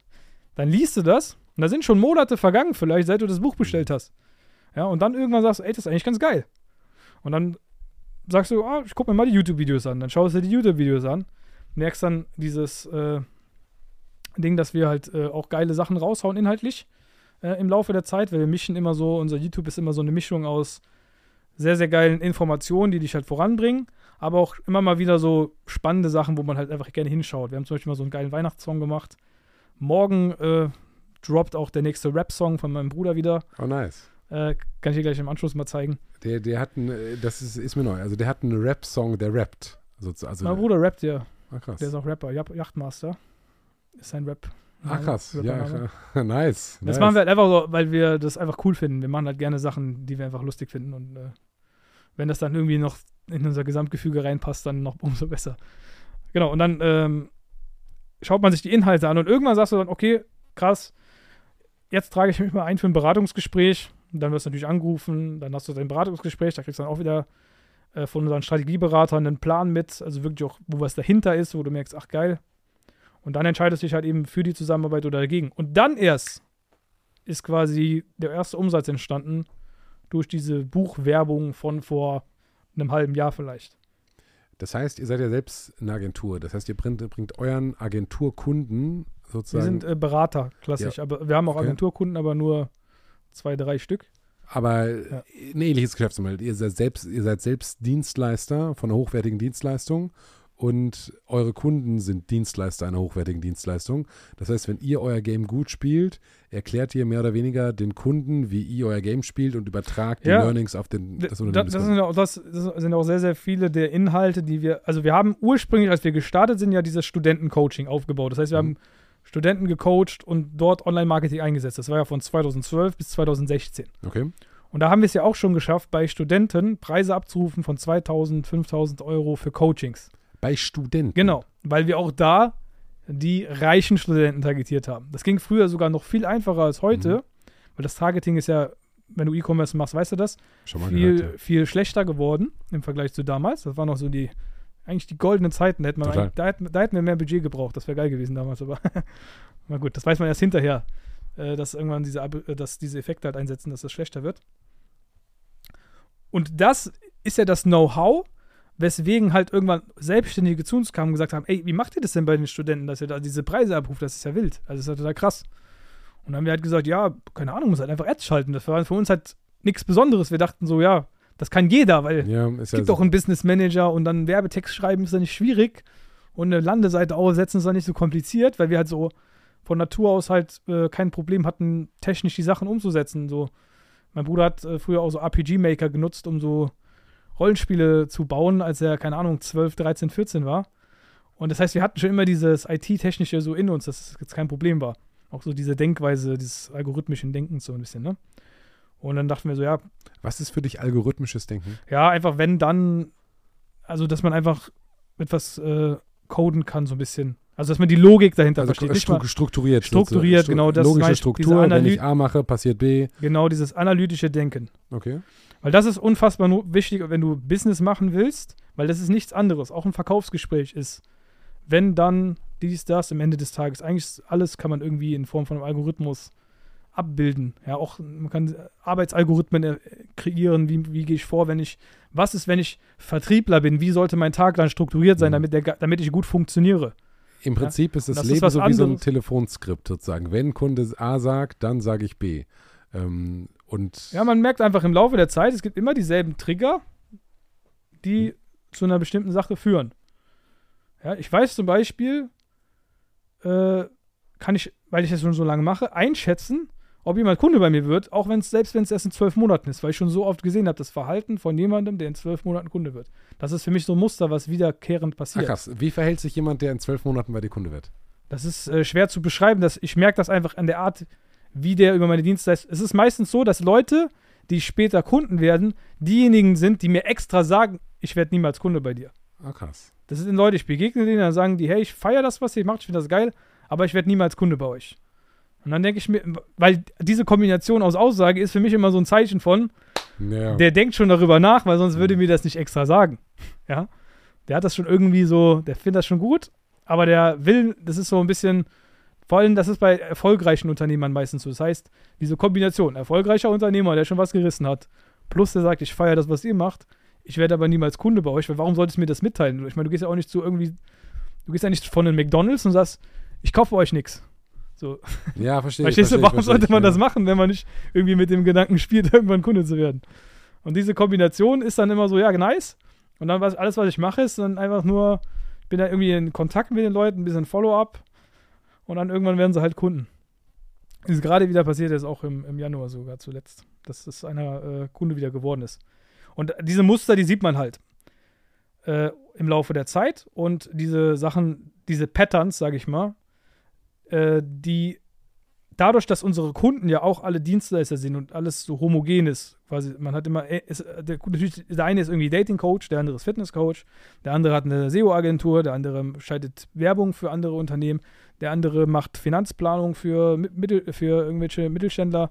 Ja, aber dadurch, dass alles am Ende des Tages irgendwie noch so eine homogene Zielgruppe ist, mit der wir arbeiten, ähm, wiederholen sich ja die Dinge. Das heißt, du fängst halt irgendwie so ein bisschen an, quasi so zu erkennen, was sind die Muster, die bei allen immer gleich sind. Mhm. Und äh, dadurch kommst du halt schn viel schneller auf die Lösung, weil du natürlich beim ersten Mal brauchst du, um an die Lösung zu kommen. Aber wenn ich jetzt, um das wieder aufzugreifen, was wir eben besprochen haben, wenn ich jetzt mit jemandem da sitze und ich merke, sein Verhalten ist so, der blockiert sich selbst, dann ist das ja für mich viel klarer, dass ich schneller dazu komme zum reichen Onkel, der Mhm. böse war und den die Eltern nicht mögen, wie wenn es mir das erste Mal passiert. Das heißt, dieses, dieses, äh, Rea- äh, dieses äh, Pattern Recognition, äh, also diese Muster erkennen, Mhm. ist ja irgendwann, äh, kommt das ja immer wieder und wieder und wieder vor. Und dadurch äh, weißt du halt, okay, bei dem ist das das Problem. Jetzt verstehe ich das, dass wenn man das selbst hundertmal gemacht hat, dass man das kann. So, also, Ja. also wie ich dich verstanden habe, habt ihr euer Studentencoaching gemacht, das ist größer geworden. Genau, das ist größer geworden und dann kamen Selbstständige und haben gefragt, wie kann ich das auch machen? Und dann haben wir gesagt, hier, so setzt du eine Werbung auf. Und das waren dann die ersten Kunden von Bauli Consulting quasi. Die, die haben einfach gesagt, erst haben wir das quasi so for free gemacht für ein paar Kumpels von uns, die auch selbstständig waren. Einfach Tipps gegeben, wie so eine kleine Mastermind. Und 2016 haben wir gesagt, hey, weißt du was, lass uns doch einfach auch mal Geld dafür nehmen. Und nicht immer allen Leuten, weil die haben dann mehr Umsätze gemacht. Und dann dachten wir so, hey, wenn die doch jetzt mehr Geld verdienen, ist ja eigentlich voll lukrativ. Ne? Man kann sogar mehr nehmen als 5000 Euro irgendwann dann vielleicht. Das hatten wir bei den Studenten ja schon. Und da dachten wir so, ja, okay, warum nicht? Und dann, dann, dann war das eigentlich wirklich wie so reingerutscht. Wir hatten nie die Absicht, die großen, die größten Coaches in Deutschland zu werden. Das war nie, die, nie der Plan, wie ich ja eben gesagt hatte. Wir haben auch nie die Absicht gehabt, eine Firmengruppe zu haben oder irgendwie ansatzweise dieses Geld zu verdienen. Das war nie, nie unser Wunsch, auch nie gewollt. Das ist einfach passiert, weil wir einfach immer dran geblieben sind und das dann einfach diese natürliche, dieses natürliche Wachstum war. Also es ist nicht, nicht mein Ziel gewesen, aber die Ziele haben sich natürlich im Laufe der Zeit dann, wenn du dann irgendwie das erste Mal die Million gemacht hast, denkst du so, es war hart, aber das, die nächste wird nicht mehr so schwierig, weil du weißt ja jetzt, wie man es grundsätzlich macht. Und dann sagen wir, okay, was, wenn wir auch statt eine Million Euro Jahresumsatz vielleicht zwei machen könnten oder drei? Und dann war das auf einmal drei und dann dachtest du, hey, wenn, wenn wir, wenn wir drei geschafft haben, können wir vielleicht auch zehn schaffen. Was ist notwendig, um da hinzukommen? Und dann denkst du rückwärts. Ja, du sagst, hey, was müsste, wie müsste mein Business sein, damit ich vielleicht dreimal so viel Umsatz mache? Welche Mitarbeiter brauche ich? Wie viele Leads brauche ich? Wie müsste meine Programme aufgebaut sein? Dass die Kunden auch immer noch zufrieden und happy sind. Und dann äh, guckst du quasi, du überlegst quasi rückwärts, wie komme ich dann dahin? Wie schafft ihr das, euer Know-how auf Mitarbeiter zu transferieren? Ja, das ist das große Geheimnis. Das ist das große Geheimnis. Genau. Äh, weil, weil ihr die Antwort selbst nicht kennt oder weil oder weil Nein, ich kenne die Antwort hundertprozentig. Weil auch jedes Genie lässt sich systematisieren. Wir sehen das ja jetzt doch gerade auch bei künstlicher Intelligenz zum Beispiel. Ja? Also wenn ein, eine künstliche Intelligenz, die ist ja beschränkt in dem Sinne, in dem, was sie zum Lernen hat. ja, Du kennst ja diese äh, künstlichen Intelligenzen, die so zu Bilder zeichnen. ja klar. Ja? Das heißt, die sind ja auch nur gespeist mit keine Ahnung wie vielen Millionen Bildern und können dann daraus, basiert aus diesem Schatz, äh, neue Sachen kreieren. Versteh Kann sich ich. aber nichts Eigenes quasi ausdenken in dem Sinne, sondern nur das, was sie hat, die Daten, die sie hat, nehmen und was daraus erschaffen. Ja, So, und im, im, im Grunde ist es äh, logischerweise bei uns, ähm, wir haben halt so viele Daten gesammelt, was geht, was nicht geht, wie man es machen muss, was man nicht machen muss. Wie ist es im B2C, wie ist es im B2B, wie ist es bei einer Nische, wo der Markt, wo die Zielgruppe groß ist, wie ist es bei einem Markt, wo die Zielgruppe klein ist, wie ist es, kann, wenn ich die, äh, wenn ich die potenziellen Kunden, sind die auf Google auffindbar, sind die nicht auf Google auffindbar, kann ich für das Thema überhaupt laut Werberichtlinien Werbung schalten, darf ich keine Werbung schalten. Das sind einfach ganz viele unzählige kleine, kleine Mhm. Details, die dann aber wieder gültig sind, wenn, wenn du all diese Sachen erfüllst. Zum Beispiel, einfach nur ein Beispiel für, zum Nachvollziehen. Kannst ja mal irgendeine Sache, irgendein Dienstleistungsunternehmen, ein beliebiges. ich will eine Schreinerei kommt, äh, würde ich jetzt fast als Dienstleister sehen, ähm, weil das ist ja eigentlich eine, eine Dien das, die verkaufen Ja, das ist, Holz, das ist die zum Beispiel nicht so spannend, was potenziell für uns als Kunde interessant ist, weil es Schreinerei bist natürlich relativ lokal auch Ja, irgendwie äh, begrenzt. Aber um eine Schreinerei äh, zu skalieren, was würden die benötigen? Die bräuchten mehr Mitarbeiter. Würde ich jetzt sofort wissen, wie man einen HR-Funnel aufsetzt, um mehr Mitarbeiter zu finden für eine Schreinerei. Okay, was brauchst du für Stellen? Welche die Berufe sind das? Wie schreibst du die aus? Da musst du quasi mehr bieten. Du, du, kannst dich nicht beschränken darauf zu sagen, hey, wie heißen denn die Mitarbeiter, die eine Schreinerei einstellt? Schra- Schreiner, Schreiner, einfach, ne? genau. Ja. Äh, ich brauche ich brauche jetzt Schreiner. Äh, wenn ich jetzt das ausschreibe, wird sich keine Sau drauf melden. Ich muss die Schreiner von einem Konkurrenten mir rüberziehen, sozusagen. Ich kann die, weil der Fachkräftemarkt, da ist ein Mangel, also Mhm. muss ich die irgendwo anders herbekommen, also brauche ich die von meinem Konkurrenten. Das heißt, mein Marketing muss ausgerichtet sein, ausgerichtet sein, um mehr Mitarbeiter zu bekommen. Warum meine Schreinerei ein besserer, geilerer Arbeitgeber wäre für dich als Schreiner und warum es trotzdem Sinn macht für dich, auch wenn du vielleicht, keine Ahnung, 40 Jahre alt bist, schon seit 10 Jahren bei der einen Schreinerei arbeitest, trotzdem zu mir rüber zu wechseln. Das heißt, ich müsste Kampagnen bauen, die darauf abzielen, das hinzubekommen, dass jemand diesen Prozess überhaupt erstmal anstoßt, zu sagen, hey, ich könnte vielleicht nochmal, obwohl ich vielleicht schon älter bin, nochmal in einer anderen Schreinerei nochmal meine Lebensqualität geiler machen, was auch, auch vielleicht besser verdienen äh, und nochmal noch mal neu starten und da quasi in einem neuen Team glücklich werden. Und das ist jetzt eine schwierige Aufgabe, aber das kann man bewältigen. Kommt jetzt auf die Werbung und die Texte an, die man so kreiert, die Story, die man erzählt. Das wäre jetzt zum Beispiel dann etwas, was wir mit Kunden ausarbeiten würden. So wie würde ich mehr Kunden gewinnen? Keine der Schreinereien in deiner Umgebung schaltet Werbung. Hundertprozentig nicht. Safe nicht. Und meistens sogar so, dass Schreinereien dann sowieso mit eh viele Aufträge haben und genug ausgebucht wären, aber Angst haben, die Preise zu erhöhen. Das heißt, das Erste, was ich machen würde, ist, würde einfach sagen, hey, wenn du schon viele Aufträge hast, was höre ich immer? Ja, ich könnte ja nicht mal mehr Kunden aufnehmen, weil ich habe ja schon so viele Anfragen. Ja, geil, herzlich willkommen. Viel Nachfrage, wenig Angebot, bedeutet ganz einfach Also, VWL, Preise hoch. Und da haben die meisten schon Schiss. Und das ist so krass. Wir haben, äh, haben zum Beispiel einen Kunden, der so macht so Brandschutzberatung, so richtig klassisches Business, wo so richtig die Leute einfach schon seit Jahrzehnten auf dem gleichen Mindset hängen geblieben sind. Ja, dem sagen wir einfach, ey, wenn du doch so viele Anfragen hast, dass du in Arbeit untergehst, verdoppel doch einfach mal deinen Preis. Nein, nein, das geht doch nicht. Probier's doch einfach. Und das hat trotzdem so simpel, ne? hat, hat er gemacht und hat einfach die Preise verdoppelt und die haben einfach immer noch genauso. Natürlich bricht dann ein Teil der Interessenten weg, aber es brechen nicht alle weg. Dann hast du nämlich vielleicht statt, sagen wir es mal, du hättest jetzt 20 potenzielle Kunden, jetzt verdoppelst du die Preise, auf einmal hast du nur noch sieben. Sieben sind bereit, den Preis zu bezahlen. Okay, jetzt hast du 13 verloren, aber jetzt hast du nochmal äh, vielleicht drei zusätzliche Plätze frei, dich damit zu beschäftigen, hey, wo kriege ich denn jetzt die anderen, äh, wie kriege ich denn jetzt diese drei aufgefüllt, weil du nur zehn abarbeiten kannst, zum Beispiel, einfach mal beispielsweise im Monat. Wo kriege ich die jetzt her und beschäftigst dich damit, einfach noch mehr Aufträge reinzuholen über besseres Marketing, über besseren Vertrieb und plötzlich hast du das auch aufgefüllt und merkst, hey, da kommen jetzt noch wieder mehr Leute, dann kannst du nochmal die Preise erhöhen. Oder Leute einstellen, damit du das besser abarbeitet bekommst, weil es gibt halt irgendwann so eine Art Preis, äh, diese Preiselastizität, bis wohin es halt Sinn macht zu erhöhen und irgendwann macht es halt keinen Sinn mehr. Weil es dann einfach aus, au- zu weit weg ist, vielleicht äh, vom, vom Zielmarkt. Und da macht es dann einfach Sinn, das über Mitarbeiter und mehr Personal sozusagen äh, wachsen zu lassen. Also würde ich jetzt bei der Schreinerei, wie bei die eben genannt, sofern die ausgebucht wäre, erstmal die Preise erhöhen. Wenn sie nicht ausgebucht wäre, würde ich erstmal gucken, warum denn nicht überhaupt? Wie ist der Verkaufsprozess? Dann hast du dann so einen klassischen Fall von irgendwelchen Leuten, die rufen an, wollen kaufen. Und dann sagt er, ja, ja, ich, ich schicke dir da ein Angebot und braucht dann eine Woche, um ein Angebot rauszuschicken. In der Zeit hat er schon drei andere angerufen, ein Angebot bekommen und schon woanders seinen äh, Tisch bestellt oder whatever. Ja, das heißt, das ist dann, dann ist dann einfach die Selbstlimitierung, dass man zu blöd ist, ein Angebot innerhalb von 10 Minuten fertig zu machen. Wenn du bei uns was kaufen willst, ja, äh, unter der Woche, montags bis freitags zu den Geschäftszeiten, hast du dein Angebot in drei bis vier Minuten. Wenn du jetzt äh, am Wochenende 10 Minuten maximal, weil dann äh, wir das rausgeschickt haben. Weil das ist eine der Quintessenzen im Business, dass man schnell jemandem die Möglichkeit gibt, kaufen zu können. Wenn einer kaufen will, soll er kaufen. Vorausgesetzt, du willst ihn auch als Kunden haben. Mir schreiben immer viele bei Instagram, hey, ich will Kunde werden bei euch. Dann sage ich immer erst, was machst du denn überhaupt? Weil man muss ja wissen, wer das ist. Vielleicht passt das ja gar nicht, macht gar keinen Sinn. Äh, und, und deswegen, äh, Ihr, ihr habt bestimmt ganz viele Leute, die kommen und sagen, ich will reich werden, wie geht das?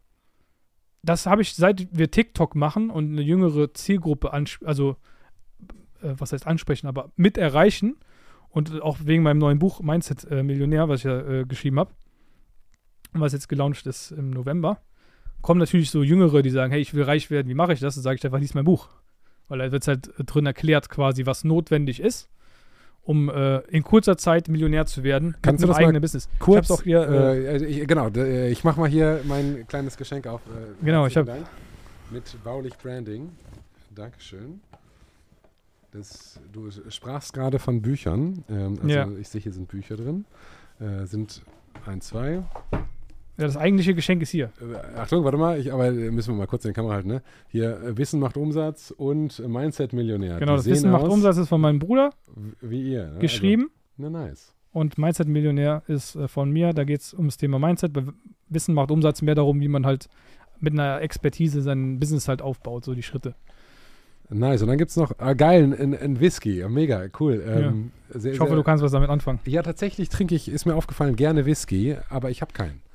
So, Jetzt hast du einen, der Ja, sogar geil. 16 Jahre auf dich gewartet. Ja, wow. Der, ähm, geil, herzlichen Dank. Mega cool, mega Ja. cool, mega cool. Ich stelle das mal hier runter, dann ähm, kriegen wir vielleicht noch äh, B-Roll, falls wir das brauchen. Ähm, nice. Jetzt habe ich natürlich den Faden verloren. Aber nee, stopp. Ich habe überhaupt nicht den Faden Genau, verloren. deine Frage war, mir schreiben Leute, Genau, ich will warte, reich werden. Dann sagst was du, die liest, Frage dahinter? Äh, genau. Was machst du mit denen? Du sagst, lies mein Buch. Was steht in deinem Buch? In der Nutshell. In der Nutshell steht da drin, wie man es schaffen kann, in kurzer Zeit, sage ich mal, in einem Zeitraum von zwei bis sechs Jahren, was ich als kurz definieren würde, auf jeden Fall safe Millionär wird mit einem eigenen Business. Also ich sage auch nur den Pfad mit einem eigenen Business, man muss es auch im Kontext betrachten, man kann auch auf andere Weisen Millionär werden. Klar kannst du im Lotto gewinnen, ne? Zum Beispiel, oder man kann auch mit äh, Aktien, Börse und so weiter auch Millionär werden, aber Sehr das schwer dauert sehr, sehr, Sehr, viel sehr schwer. länger und ist sehr, sehr schwierig, wenn man nicht schon gerade ein paar hunderttausend Euro sowieso schon hat, Genau. um das anzulegen, was die wenigsten halt eben haben. Das heißt, mein Buch ist wirklich für diejenigen, die sagen, hey, ich will mich selbstständig machen oder nebenberuflich was machen, um Geld zu verdienen und wie man dann halt tatsächlich auch Millionär wird und aber auch erklärt, wie ich dann halt vom Millionär zu Multimillionär geworden bin. Auch nochmal, äh, wo dann auch so ein bisschen unsere Strategie der Firmengruppe so ein bisschen dargelegt wird, dass man das auch versteht. So als Ausblick für die Leute, die das Buch lesen, die jetzt vielleicht schon weiter sind, die vielleicht schon Millionär sind und trotzdem noch irgendwie weiter äh, da vorankommen wollen. Das ist so der, der Inhalt vom Buch. Und da, was ich explizit nicht tue, was halt viele denken, ist äh, Selbstständigkeit zu glorifizieren. Selbstständigkeit ist nichts für jeden, weil Okay. Selbstständigkeit ist äh, hart. Äh, wenn du nicht weißt, was du tun musst, selbst wenn du weißt, was du tun musst, ist es fucking anstrengend. Ja, weil, weil es nicht. Du bist derjenige, der sich um alles kümmern muss. So, wenn deine Kunden, egal wie groß deine Firma ist, selbst wenn du 20 Mitarbeiter hast und deine Kunden sind sauer und weil dein Mitarbeiter was verkackt hat, dann bist du derjenige, der schuld ist, dass der Mitarbeiter was verkackt hat und du bist derjenige, der es gerade büg äh, äh, bügeln muss äh, oder gerade biegen muss, äh, weil, weil das deine Verantwortung ist, das ist dein Business. Ja? Und das ist etwas, was Druck, mit dem nicht jeder klarkommt, weil es ist natürlich ein immenser Druck, vor allen Dingen, wenn du im Hochpreissegment unterwegs bist und Leute erwarten, ja, hey, du musst abliefern, was ich bei dir gekauft habe. Du bist eine Agentur, du berechnest mir 25.000 Euro zum Beispiel und jetzt auf einmal klappt das nicht, was du mir verkauft hast. Ja, dann, dann werden die Leute äh, äh, sauer sein, zum Beispiel. Das ist etwas, damit kommt nicht jeder klar. Es kommt sowieso auch nicht jeder mit, damit klar, selber seinen eigenen Tag strukturieren zu müssen, sich selbst äh, motivieren zu müssen. Es kommen noch weniger Leute damit klar, Menschen anführen zu müssen, ja, einem anderen Person sagen zu müssen, was man macht, was er machen soll. Weil als, als Geschäftsführer von einem Unternehmen ist es nicht möglich, jedem jeden Wunsch zu erfüllen. Ja, du musst natürlich auch Nein sagen können und nicht nur einmal, sondern regelmäßig. Und äh, auch ohne, dass du jetzt ein, ein blöder Chef bist oder so, ja. Aber äh, es wird immer, wenn du eine Firma hast, kommt jeder irgendwie mal und sagt, hey, kann ich nicht auch noch einen Firmenwagen haben oder kann ich noch dies und jenes haben, ja. Und wenn du dann einfach ähm, nicht in der Lage bist zu sagen, ja, das geht nicht, ja, tut mir leid, dann bist du vielleicht, äh, was, dann denkst du dir, ja, ich würde den auch gönnen, aber das macht halt aber auch einfach keinen Sinn, jetzt zum Beispiel in der Position, in der du bist, so ein Fahrzeug zu, zu bekommen, weil sonst muss jeder in der Firma einen kriegen und dann, wenn du, keine Ahnung, ein paar Dutzend Mitarbeiter hast, wird das dann auch wieder kostspielig und so weiter. Das heißt, man muss halt als, als Selbstständiger viele Sachen machen, die, die man als Arbeitnehmer sich gar nicht vorstellen kann. Ja? Zum Beispiel jemanden kündigen. Jemanden zu kündigen ist ja was, was man fürs Unternehmen tut. Man macht das ja nicht, um eine andere Person zu schaden, sondern du hast jemanden, der ist durch seine Anwesenheit, schadet er dem Unternehmen vielleicht mehr, als dass er dem Unternehmen etwas bringt und gefährdet die Arbeitsplätze von allen anderen. Das ist eigentlich so, das ist eigentlich kündigen, wenn man jetzt eine Person quasi verhaltensbedingt oder so äh, oder einfach nicht mehr weiter beschäftigen kann, weil sie nicht passt in die Company. Das ist der Grund, warum man jemanden kündigt. Nicht, weil man ein Arschloch ist und dem jetzt einen schlechten Tag verursachen möchte oder so, sondern das sind die Gründe und das, das kann einfach nicht jeder. Das ist nämlich nicht easy, nicht hart oder auch mit der Ablehnung umgehen in Verkaufsgesprächen, äh, mit dem Druck umgehen, irgendwie äh, abliefern zu müssen und vor allen Dingen auch immer erreichbar irgendwann zu sein, wenn man äh, größere Firma hat, ne? weil ich bin quasi immer theoretisch Außer jetzt zum Beispiel bei diesem Podcast hier habe ich jetzt immer Handy immer aus. Aber ich habe eben, bevor wir angefangen haben, auch trotz der Tatsache, dass ich 60 Mitarbeiter in meine Führungskräfte-Gruppe von unserer äh, Consulting Company reingeschrieben, bin jetzt mal zwei Stunden im Podcast-Interview. So. Krass. Und das, das, da, damit kommt nicht jeder klar. Und das ist auch gut so, ja. Weil es ist, man muss komplett irgendwie auch Banane sein, wenn man sagt, ey, ich will, das, ich will diesen Druck auf mich lassen, ja, und ich will das machen und ich habe da Bock drauf. Das heißt, Selbst so, komplett auf eigenen Beinen stehen, alle Sicherheiten aufgeben, die man sonst so hat. Äh, aber das ist natürlich auf der einen Seite geil, auf der anderen Seite aber auch extrem äh, hart. Und das ist eben nicht für jeden. Deswegen sind ja auch, glaube ich, ich weiß nicht genau, aber nur 3% der Leute sind ja selbstständig und 97% sind es nicht. Und dann ist auch klar, dass die 97% die 3% nicht verstehen können. Nicht immer, ja. Die ja, können alle wären gerne reich gefühlt. Ja, so. alle, alle wollen reich sein, aber keiner hat Bock dafür zu arbeiten. Ja, die wenigsten haben Bock dafür. Manche, manche haben schon Bock.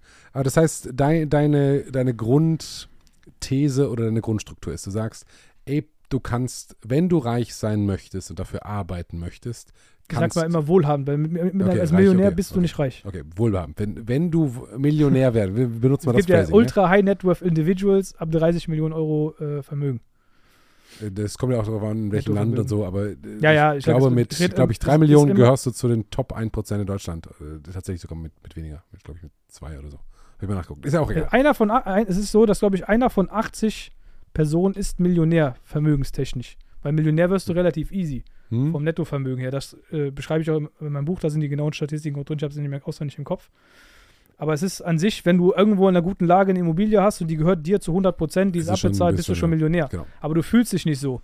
Und darum geht es auch. Was, wie viel Geld brauche ich denn, um mich wirklich wie ein Millionär fühlen zu können und Sachen machen zu können wie ein Millionär? Du hast eben eigentlich einen ganz guten Betrag genannt. Wenn man, äh, wenn man 15 bis 25.000 Euro netto im Monat zur Verfügung hat, hat man schon so einen relativ krassen äh, Lifestyle, den man haben kann. Da kann man mehrmals im Jahr Urlaub machen. Äh, nicht, auch nicht mal an den, an den geilsten Hotels, ja, die, die richtig geilen Hotels sind noch viel teurer. Äh, äh, Es geht nach oben, das ist ja das Nach oben das- geht's immer- das, nach das oben geht's immer. Kapitalismus. Es ist immer, ja. Es gibt immer jemanden, der den Preis bezahlt irgendwo. genau, und um alleine in der Wüste, im äh, Nirgendwo, äh, wo die nächsten Zivilisationen, keine Ahnung, 500, äh, 400 Kilometer entfernt ist, in einem Resort zu sitzen und du bist der einzige Gast und ich, muss gerade dran denken, weil ein Kumpel hat es mir erzählt, der, der ich mache das zum Beispiel nicht, ich buche nicht solche, solche Urlaube für 60.000 Euro die Woche, weil ich, entweder habe ich Mindset-Probleme oder ich bin einfach noch zu krass Beamtenkind. Wahrscheinlich äh, Kombination aus äh, beidem. vielleicht wollte ich gerade sagen, eine Mischung Ja. aus beidem. Ja, aber das ist mir auch, zu, ich finde das auch zu abstrakt. Aber ein, ein Kumpel von mir macht das äh, immer, der bucht sich immer so total die teuren Urlaube. Weil ich finde, ich finde, der, Wert, der Wert, Wertzuwachs zwischen einem Urlaub für, keine Ahnung, 8000 Euro und einem, der 60.000 Euro die Woche kostet, ist für mich nicht so krass. Aber vielleicht habe ich auch, wie gesagt, Mindset-Probleme. Wird sowieso keiner checken, der das jetzt hier gerade guckt. Die alle so, what the fuck? ja, die Frage ist Aber ja, der, der erzählt mir dann, ja, ich war in einem Resort und das war mitten in irgendwo in der, in der Steppe in Afrika, keine Ahnung. Und äh, da waren noch zwei andere Gäste außer mir und meiner Freundin und jeder von uns hatte ungefähr 40 Leute, 40 Beschäftigte, die nur sich um sie gekümmert haben. Das heißt, sie mussten da quasi gar nichts.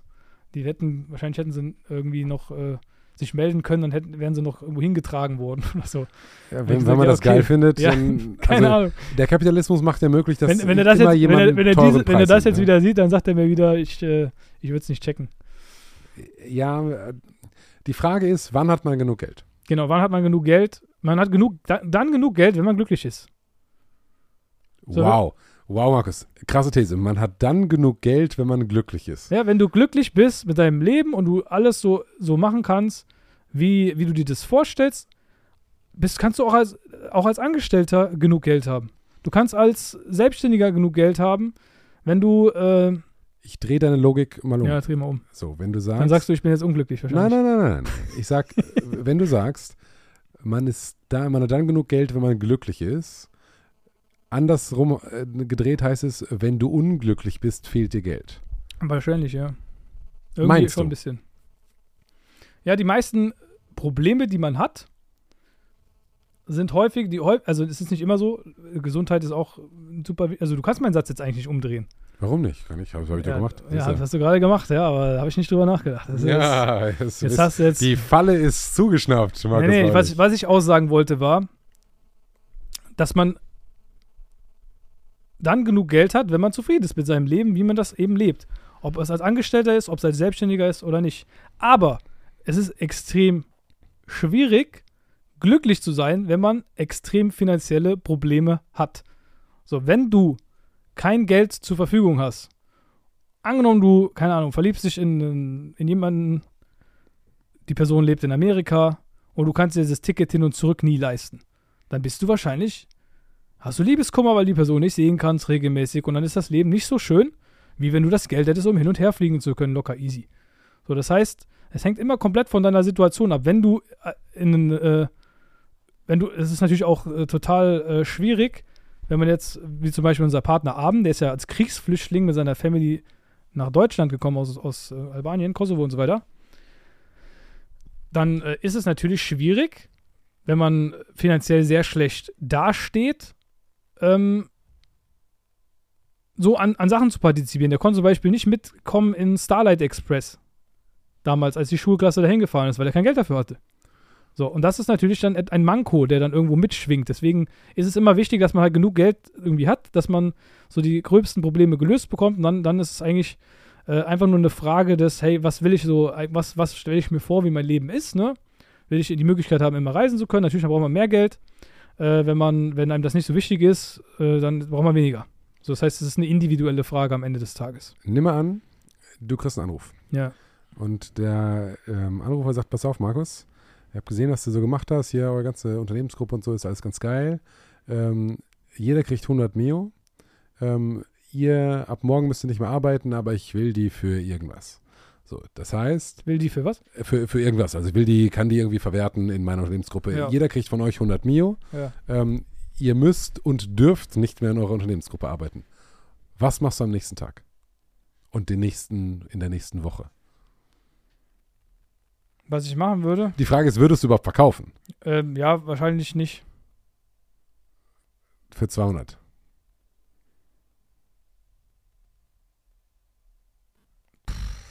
Ich weiß nicht. weil weil ich, mir macht das ja Spaß, was wir machen. Und ich bin mir sicher, dass ich diese, die, exakt diese Beträge auch irgendwann im Laufe meines Lebens sowieso haben werde. Ja, und da zielt meine Frage hin. Also ich kenne ähm, sehr viele, du Weil- würdest sagen, Weil das ist ja dieser Quick, hey, würdest du jetzt, das ist ja dieses, was man immer auf Instagram oder so mal sieht, würdest du jetzt zehn Jahre deines Lebens eintauschen und du kriegst 100 Millionen oder du kriegst jetzt das Know-how, um 100 Millionen zu machen und du musst es dir selbst erarbeiten. Was würdest du wählen?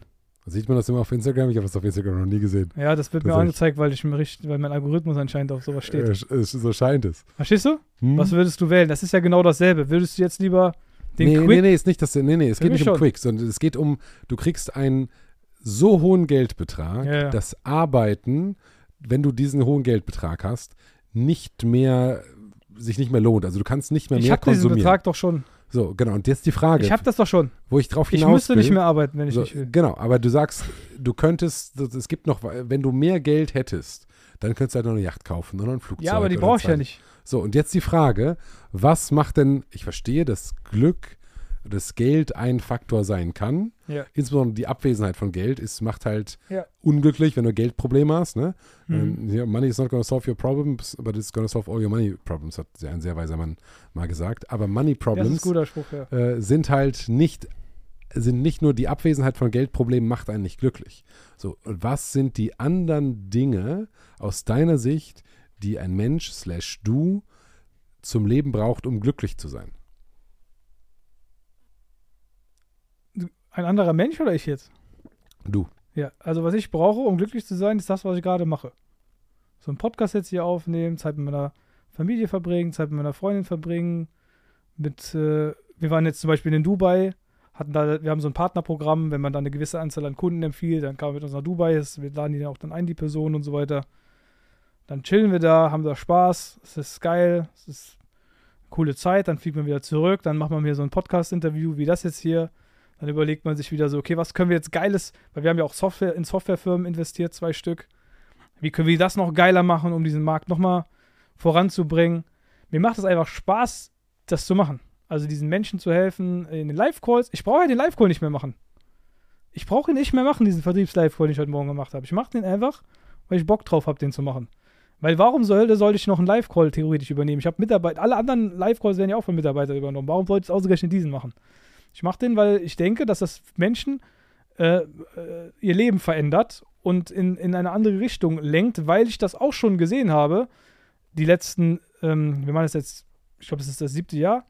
Die letzten äh, sechs Jahre habe ich gesehen, wie teilweise Dinge, die ich gemacht habe, nur weil ich quasi das gemacht habe, deren Leben in eine komplett, eine komplett andere Richtung gelenkt hat. Von Leuten, einer von den Personen, die jetzt mit in Dubai waren, der vorher sein Essen bei der Tafel holen gehen musste, der jetzt 150.000 Euro jeden Monat umsetzt mit seinem Unternehmen, vier Mitarbeiter hat und kom eine komplett selbstbewusste Person ist. Hätten wir diese Firma nicht aufgebaut, würde der sein Essen jetzt vielleicht immer noch bei der Tafel holen gehen. Verstehst du? Ich verstehe das. Und weil, und weil, weil, das, weil ich das mache, habe ich so das Gefühl, hey, das ist so meine Berufung, das zu tun. Einfach Leute zu inspirieren, Leute vielleicht zu triggern mit meiner, mit meinen Reels, die ich auf Instagram raushol, äh, raushaue, Leuten äh, in so einem Podcast vielleicht irgendwie jetzt, wenn jetzt hier, wenn jetzt hier eine Person ist, die diesen Podcast hört, kann von mir aus 9999 denken, was das für ein, für ein, für ein Weirdo oder ein komischer Typ. Wenn da eine Person dabei ist, die basierend auf diesem Podcast jetzt ihr Leben um, um 180 Grad dreht und merkt, hey, ähm, ich kann was aus mir machen, dann hat sich das ja schon gelohnt, jetzt hier zu sitzen, die, äh, die Zeit. Und das hat was verändert. Das ist mir auch das Geld egal, weil ich habe genug Geld. So, ich könnte mir jetzt, meinst du, wenn ich mir jetzt hier so die Uhr kaufe, dann denke ich mir so, boah, ich bin voll der geile Typ und jetzt werden alle Leute Beifall klatschen, weil er so eine geile Uhr hat. Ich habe die an, weil ich weiß, wenn ich die anziehe, dass du mir dann sagst, hey, guck mir mal äh, die Uhr, das ist dann wieder der Trigger, den wir dann wieder nehmen können, damit das am Anfang im Video reingeschnitten wird, dass die Leute wieder sehen, ah, der Markus, der ist so ein Typ, der trägt, keine Ahnung, 100.000 Euro Uhr und was ist das für ein Spacko? Ich gucke mir jetzt mal das Video an. So, das ist der Trigger, den ich deswegen anziehe, damit du mich darauf ansprichst, damit wir jetzt darüber reden. Aber am Ende sage ich mir die Uhr scheißegal, ich hätte auch ohne kommen können. Meine letzte Uhr, die ich mir gekauft habe, war eine Casio Oak, eine Casio-Uhr für 500 Euro, die von so einem Maler bemalt wurde, weil ich es einfach cool fand. Ja. Äh, die Uhren bedeuten mir nichts. Und ob, ob, ich jetzt noch eine, eine äh, 14. Uhr mir kaufe oder eine 15. oder 16. Das ist mir so Latte, weil die Uhr, die wird mir auch nichts bringen, wenn ich tot bin. Ja, die wird keinem was bringen, wenn, sie wenn ich tot bin, außer dass sie als Automatikuhr die Zeit anzeigt. wow. Und vielleicht das Datum oder den ewigen Kalender oder so. Aber äh, da hat ja auch mein äh, Enkel oder Urenkel, ja gut, mein Urenkel hat dann vielleicht, wenn er sie verkauft, äh, nie wieder Geldsorgen zu dem Zeitpunkt. Aber hat wahrscheinlich sowieso das keine. Aber das wird wahrscheinlich sein, eh, sein, ja. sollte, wenn wir alles richtig machen, auch äh, sowieso äh, de facto so sein und ist doch also wir sind schon auf jeden Fall beim Level, dass unsere Kinder sich eh keine Sorgen machen müssen, aber das muss ja noch bis inter, äh, wie heißt das?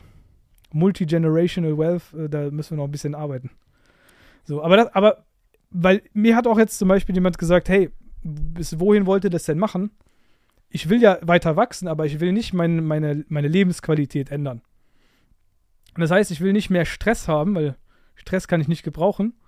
Kein Bock drauf um mehr Geld zu verdienen, sondern ich will einfach mit einem geilen Level, wie gerade, wo ich immer, ich bin natürlich busy, bin beschäftigt, habe auch immer geile Zeit. Wenn wir jetzt hier reden, das ist, das, ich habe mehr gerade von dem Podcast wahrscheinlich, wie alle, die hier zuhören, weil, weil mir das Spaß macht, mit dir darüber zu reden, so. Äh, weil, weil, weil mich das erfüllt dann. Und ich will nicht irgendwie das aufopfern, um jetzt noch mehr Geld zu haben. Deswegen, warum soll ich jetzt äh, für 200 Millionen, 300 Millionen verkaufen? Ja, gut, dann hätte ich das einzige Grund, warum man das machen würde, ist, weil ich dann 300 Millionen hätte, um was Neues aufzubauen. Aber ich will ja nichts anderes machen. Ich habe ja keinen Bock, eine andere Company zu machen. Das, was wir hier machen, finde ich ja geil. Und ich will das noch geiler machen, besser machen, mit, äh, mit größerem Impact irgendwie machen. Und das ist für mich so wie so, eine, wie so ein Game. Weißt du, ich habe früher auch viel Videospiele gespielt. Und äh, du, du stößt halt immer wieder auf irgendwie so neue Levels halt vor. Jetzt auf einmal machen wir Software. Wir launchen die Software, unsere Software-Company haben wir vor äh, wann, wann, haben wir die, was, was, haben wir jetzt? Januar, ne? Januar? Sep, Sept, wir haben doch, nee, September, Mitte September, äh, September, Oktober, November, Dezember, ja. Äh, wir haben jetzt vier Monate, bisschen mehr als vier Monate quasi äh, die Company gelauncht und die hat schon eine Million Euro in äh, Annual Recurring Revenue. Was voll krass ist. Das Im ist Software. krass, das ist ultra krass bei Softwares. Ey, wenn wir das bei Consulting hinbekommen haben, ja. so groß zu werden, was können wir mit Software? Weil, weil die Leute, die jetzt zuschauen, denken sich, okay, was ist der Unterschied? Ähm, bei Software ist einfach der Multiple, weil das kann man wirklich verkaufen, nicht so wie Bauli Consulting mit unserem Gesicht und so weiter und dann habe ich nicht mal ein besonders schönes. Oh, Äh, wow. Äh, bei, bei der Software, wenn man die verkauft, das ist ja nur ein Code. Den wollen ja Leute wirklich haben. Dann sind die ja froh, geil, ich habe jetzt die, die Code, ich habe die ganzen Support-Mitarbeiter, ich habe das alles. Das kann man theoretisch ja wirklich mal verkaufen, was jetzt auch nicht der Plan ist irgendwie, sondern wir wollen das halt auch richtig geil und groß machen. Aber das könnte man theoretisch, einfach weil der Mundtülpe so krass ist, für einen viel, viel, viel höheren Betrag verkaufen, wie wenn wir jetzt äh, eine Consulting Company verkaufen würden. Das ist mal rein theoretisch, ne? Aber äh, einfach so das wieder so, wie so ein neues Projekt, was man halt macht. Und, und, da, und auch hier ich, mache ich mir gar keinen Stress. Ich hatte da einen richtig geilen äh, Vertriebler, den ich schon lange kenne, der sich um das Projekt kümmert. Ich habe die Geschäftspartner, die wir da haben, sind richtig coole Jungs. So drei Österreicher, äh, die das Ding im McDonalds quasi gegründet haben. Die saßen in Mc's und haben diese Softwarefirma aufgebaut. Das war eigentlich nur Zufall, weil ich zur richtigen Zeit am richtigen Ort war und diese Software entdeckt habe und einfach gesagt habe, können wir das kaufen? Und da meinten die so, ja, äh, wir äh, wollen Kunden, ähm, äh, wir wissen die Preise und so. Nein, nein, ich meine, ich meine, ich meine nicht, ich will, dass ich Kunde werden will. Ich will eure Software kaufen. Ach so. ja, äh, die wusste natürlich, wer ich bin. Ja, voll krass, so, wir wollten eh mit euch reden, ob ihr vielleicht bei uns investieren wollt und sowas. Und dann ging das auch total schnell, war auch richtig cool.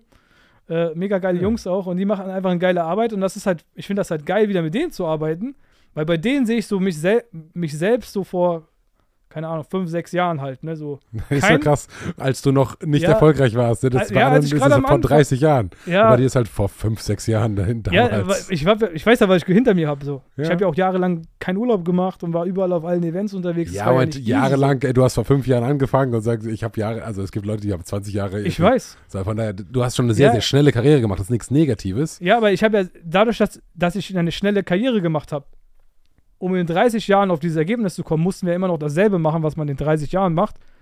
Komprimiert aber auf einen kürzeren Richtig. Zeitraum. Das heißt, in der Zeit, wo andere Leute in einem Jahr auf drei Branchen-Events waren, war der äh, Mr. Markus Baulig hier äh, auf drei Branchen-Events in einem Monat. Und dann jeden Monat, zwölf, ich weiß das noch, ich habe 2018 bin ich das erste Mal nach Dubai einmal geflogen. Und danach habe ich dann gesagt, ey, ich, weil, weil meine Idee war, wir verdienen ja nur unter der Woche Geld, von Montag bis Freitag. Wie könnten wir eigentlich an einem Wochenende Geld verdienen? Dann hatte ich gedacht, ja, wir können einmal Selbstveranstaltungen machen. Dann haben wir so Inhouse-Seminare mal gemacht und zusätzlich angeboten, die heute, heute haben wir einen eigenen Seminarraum im Office für 130 Gäste. Ja, machen die auch quasi. Wir haben auch diesen äh, Freitag, ne? Am Freitag haben wir ein, äh, wieder ein Event bei uns mit 130 Anmeldungen, habe ich gesehen. Also auch wieder voll. Und dann habe ich aber gedacht, ey, aber ich könnte ja auch auf andere Events gehen. Und dann bin ich einfach, ich habe geguckt in meiner Branche, was gibt es für Events? Wo gehen diese Coaches, Berater, Trainer, Dienstleister, wo gehen die hin? Und bin zu jedem dieser Events gegangen. Immer, immer Montag bis Freitag gearbeitet. Dann zack, äh, mit dem Auto. Hatte damals dann irgendwann, wann war das? 2018 hatte ich so eine E-Klasse. Nach Frankfurt. Immer dieses Business Parking beim Terminal, Terminal 4 geparkt. Flugzeug rein, zack, geflogen. Am nächsten Tag immer das Gleiche, immer zum Event. Event gemacht, dann die Leute, die ich kennengelernt habe, abends eingeladen, haben immer schon irgendwie so ein Sushi-Restaurant vorreserviert. Einfach, ich bin hin, ich kannte keinen, habe aber schon reserviert Plätze für 20 bis 30 Personen immer in einem Restaurant und habe einfach die Leute, die da waren, wo ich gemerkt habe, ey, die passen zu uns immer so eingeladen, kommt doch auch, äh, komm mit essen, komm mit essen. Und von diesen 20, 30 Leuten sind dann auch immer irgendwie im Laufe der Zeit 10, 15 Kunden geworden so. Verstehst du? Und, Und das habe ich einfach, das habe ich jede Woche gemacht. Fast ein ganzes Jahr lang. Ich hatte sogar mal die Situation, wo ich bei einem Kunden war, riesige äh, Schönheitsklinik äh, an der Grenze zur Schweiz. Äh, die hatten damals, als wir angefangen haben, irgendwie 120 Mitarbeiter, mittlerweile haben die 250.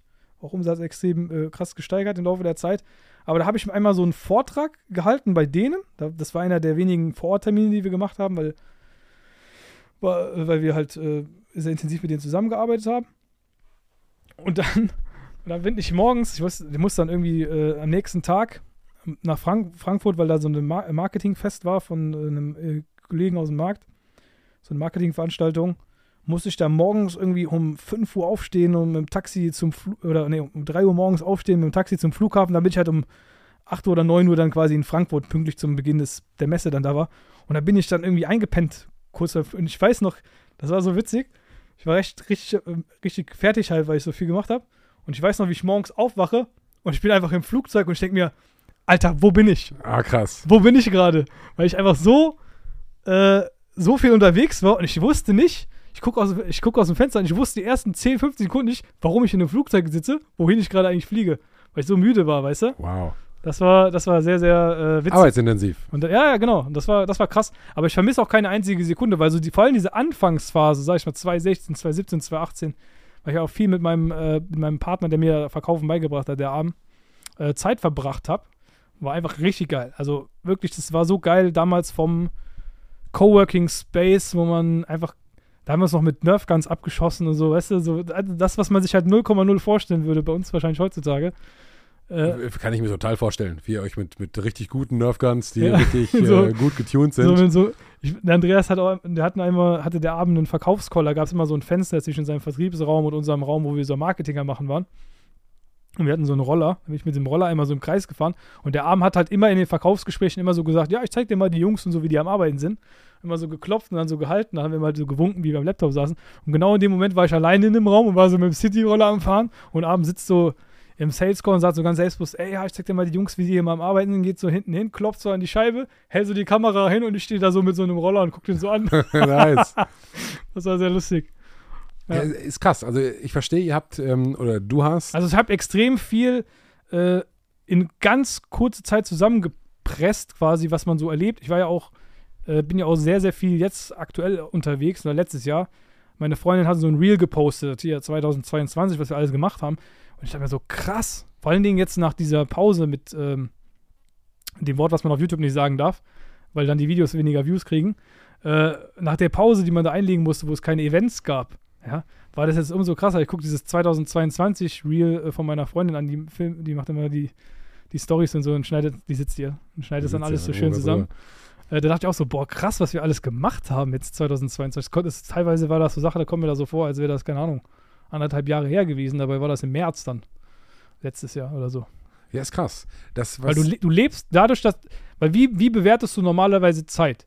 Der normale Angestellte bewertet Zeit ja dadurch, hey, ich, ich mache vielleicht, keine Ahnung, ein, zwei Mal im Jahr Urlaub, fahre vielleicht ein, einmal, zweimal im Jahr von Koblenz mal nach, keine Ahnung, München oder so. Das wäre jetzt so mein normales Leben gewesen. Das, das ist schon sehr, sehr stark vereinfacht, würde ich sagen. ja, das wäre jetzt mein normal, das wäre jetzt, jetzt so der normale, ich wäre ja nie nach München gefahren, so einfach mal so random. Und äh, keine Ahnung, letztes Jahr war ich, glaube ich, fünfmal, musste ich nach München hin und zurück wegen irgendwelchen Terminen und so.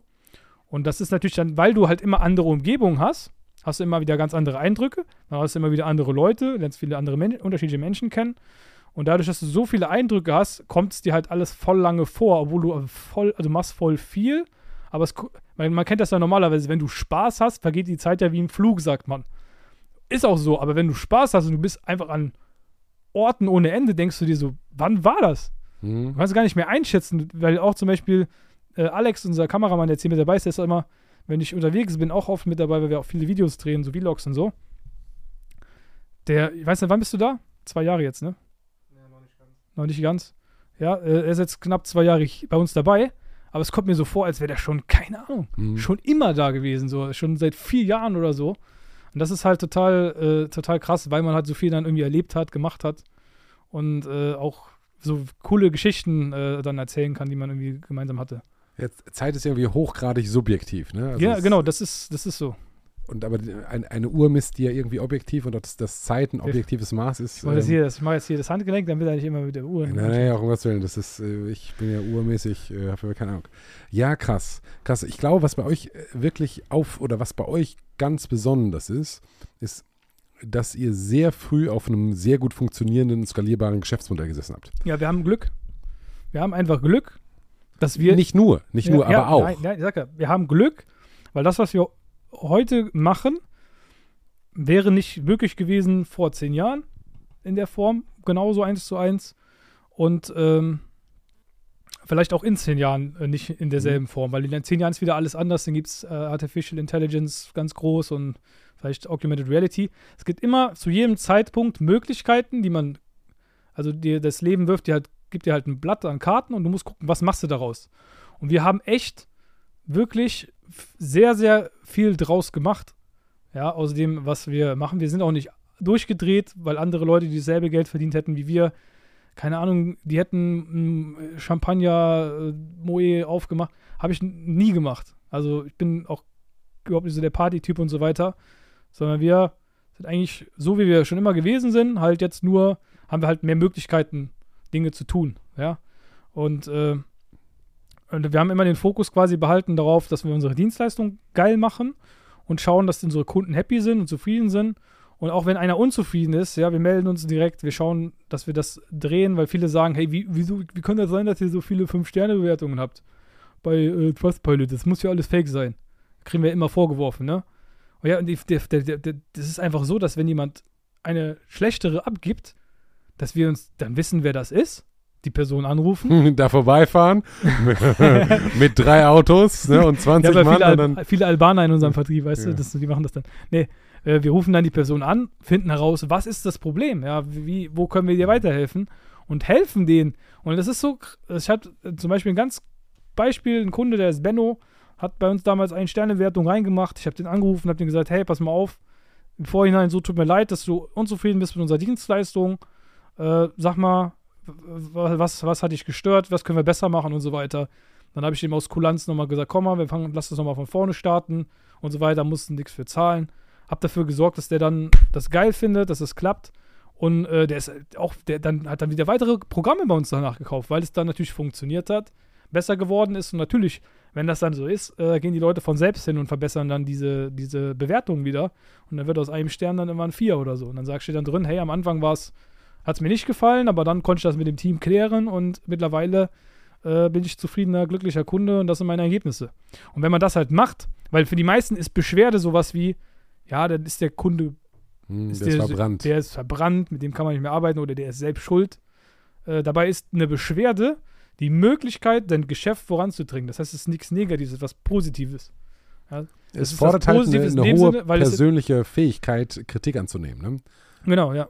Also Ich wenn kann jemand ja- schreibt, Markus Baulich ist ein doofer Affe, kauf Genau. nicht von dem, den anzurufen und zu sagen, hi, hier ist Markus, wir müssen mal über deine Bewertung sprechen. Er fordert halt ein ganz erhebliches Selbstbewusstsein. Ne? Ja, klar, natürlich. Es kommt, äh, also so, so war die Bewertung jetzt natürlich nicht. Ja, ja, aber ich über. Ja, Aber, äh, aber zum Beispiel, wenn mich einer, ich kann ja auch verstehen, dass einer sagt, ich glaube den Jungs nicht, das ist äh, unseriös, was die machen, das kann nicht sein. Ja, weil unseriös, ich habe es nachgelesen, Definition ist, wenn etwas äh, nicht glaubwürdig quasi ist oder ni- nicht ähm, unglaubwürdig irgendwie. Aber wenn ich auch sage, hey, kommen Leute zu mir, die machen 10.000 Euro Umsatz am Anfang, ja, später machen die 100.000, würde ich auch erstmal sagen, das hört sich für mich unglaubwürdig an. hm? Deswegen ist es per se, de facto ist es quasi eigentlich das Ergebnis unseriös, weil es too good to be true. So. Und äh, Dann machen wir ein schönes Titel von dem Podcast raus. Markus Baulich ist unseriös. Jetzt, nein, Genau. machen wir nicht. der Nein. wird auf jeden Fall Klicks kriegen. Ja, ja, aber, Aber, das, ähm, das, dann ist dann wieder das Problem, wenn du das nimmst, lesen Leute nur den Titel und sagen, okay, der ist unseriös. Der Ben Ja. hat gesagt, der ist unseriös. Und dann weiß ich nicht, ob das das widerspiegelt, was du ja, denkst. Ja, ich glaube auch nicht. Ich glaube nicht. Man muss, äh, man muss irgendwas finden, was halt nicht, äh, was, was, was, was halt verständlich ist irgendwie und trotzdem triggert immer, ne, bei, bei YouTube ganz wichtig. Aber der Punkt, worum es geht, ist, äh, man muss Kritik annehmen können und man muss auch Leute aus, man muss einfach in der Lage sein, sich in die Brille einer anderen Person hineinzuversetzen. Ich kann das komplett nachvollziehen, wenn einer denkt, ich bin äh, un unsympathisch am Anfang oder ich bin arrogant oder ich bin dies und jenes oder ich bin XY so und so. Das liegt aber dann halt hauptsächlich daran, dass ihm natürlich die Informationen fehlen, dass ich hier eigentlich unsere Company einen geilen Job macht. So. Und das ist auch immer so, vielleicht ist auch jetzt gerade einer hier am Zuschauen, der denkt jetzt gerade wieder so, ja, das sagt ja jeder. Ja, das sagt ja jeder, was der Markus jetzt sagt, dass die eigene Company einen geilen Job macht. Ja, sagt auch jeder, aber bei mir stimmt's halt. Ja, Ja? Wow. Verstehst? Die Und, Frage, und, das, und, das, und das ist jetzt auch wieder dieser Trigger, wo man so denkt, der schwätzt doch nur. Der labert nur, Nons äh, also der, der, der labert jetzt nur. Aber geh mal hin. Befrag doch mal meine Kunden. Frag sie, was sie für Ergebnisse gehabt haben. Und dann wirst du feststellen, okay, das ist schon wirklich krass. Und es polarisiert halt automatisch. Ich kann da gar nichts gegen tun. Ich habe auch kein Problem damit, wenn das einer so sieht. Und ich habe auch kein Problem damit, dass ich äh, jeden Tag im Internet beleidigt werde, weil unsere Werbeanzeigen. wirst, wieso, wieso wirst du beleidigt? Ja, Was ist das genau? Ich meine, sagen, okay, der ist arrogant. Okay, ja. Das Ja, verstehe ich, dass man dich in diese Ecke stellen kann und dass, dass du auch so wirkst. Oder wirken kannst auf Ja, jemanden. das Klassische ist immer erstmal, äh, äh, kann nicht wahr sein, äh, stimmt nicht, das sind Betrüger, das ist, äh, was die machen, kann doch gar nicht äh, funktionieren. Das ist der 1000. Coach, der mir das jetzt auch hier erzählen will. Das macht er in meiner Timeline. Oder was ist das für Was ein Huso? Also, okay. Dann einfach nur Beleidigungen, ja, das ist ja, ist ja in Ordnung. Aber wenn jemand dich beleidigt, zum Beispiel mir hat letztens einer geschrieben, halt's Maul okay. bei Warum? Instagram. Einfach so, keine Ahnung. okay. Hast du das nicht? Ähm, Du hast doch An- auch Reichweite. anders. An, anders. Äh, das geht häufig, ähm, erzähle ich gleich, aber äh, erzähl mal deine Geschichte äh, zu Ende. Also der schreibt mir einfach bei Insta, das war jetzt letzte Woche, schreibt mir einfach bei Instagram halt's Maul. Und dann habe ich zurückgeschrieben, danke für deine Nachricht. Warte, was überlegen, was habe ich gesagt? Danke für deine Nachricht. Ich hoffe, es geht dir gut. Schade, dass deine erste Nachricht an mich ein als Maul ist. Ich wünsche dir und deiner Familie trotzdem das Beste. Nice. Was, hat der geantwortet? Der hat dann, dann dachte ich eher so, keine Ahnung, was er jetzt antworten wird, weil ich habe ja immer gedacht, komm, weil diese Person ist ja, irgendwas ist ja in ihrem Leben falsch gelaufen, dass sie einfach irgendeine Person, die sie nicht kennt, anschreibt und einfach nur schreibt Hals Maul, so ohne Grund. Und dann hat er geantwortet, äh, hat er geantwortet, äh, wow, du bist ja doch scheinbar ein guter Mensch. Dann habe ich geschrieben, das hat mich auch gewundert. Dann dachte ich so, okay, krass. Werde ich jetzt doch häufiger mal nett reagieren auf so, so Nachrichten. Dann habe ich geschrieben, ja, ich hoffe, du auch. Also du, also du bestimmt auch. Also, dass er auch ein guter Mensch ist. Aber das war's. Aber äh, ich weiß jetzt auch nicht, was mit dem war oder warum er mich beleidigt hat oder nicht. Ich will es auch gar nicht rauskriegen, aber irgendwas hat ihn ja getriggert. Ich bin halt etwas wie so eine. äh, Projektionsfigur. Genau, der, der projiziert ja irgendwas, was in seinem Leben ihm nicht passt, auf mich. So, und deswegen, bei einen, beim einen löst es auf, dass er mich beleidigen muss, beim anderen kommt dann, hey, das kann nicht stimmen, und andere wiederum sagen, voll geil, ich feiere das voll. So, und das hängt immer nur davon ab, wie bist du aufgewachsen, wie wurdest du erzogen, wie ist dein Leben bisher verlaufen, Wie ist deine Stimmung jetzt gerade? wie ist deine Stimmung vielleicht auch jetzt gerade, genau, richtig. Und deswegen mahne ich, äh, deswegen ähm, trifft mich das auch nicht, weil viele fragen immer, wie gehst du mit Hatern um? Mich, mich, mich nügt das null. Also mich kann einer beleidigen, ich kann ihm trotzdem mit äh, freund, äh, freundlich entgegen, wie, wie, wie zu dem Beispiel, äh, weil am Ende des Tages die Person, die mich beleidigt, kennt mich ja gar nicht.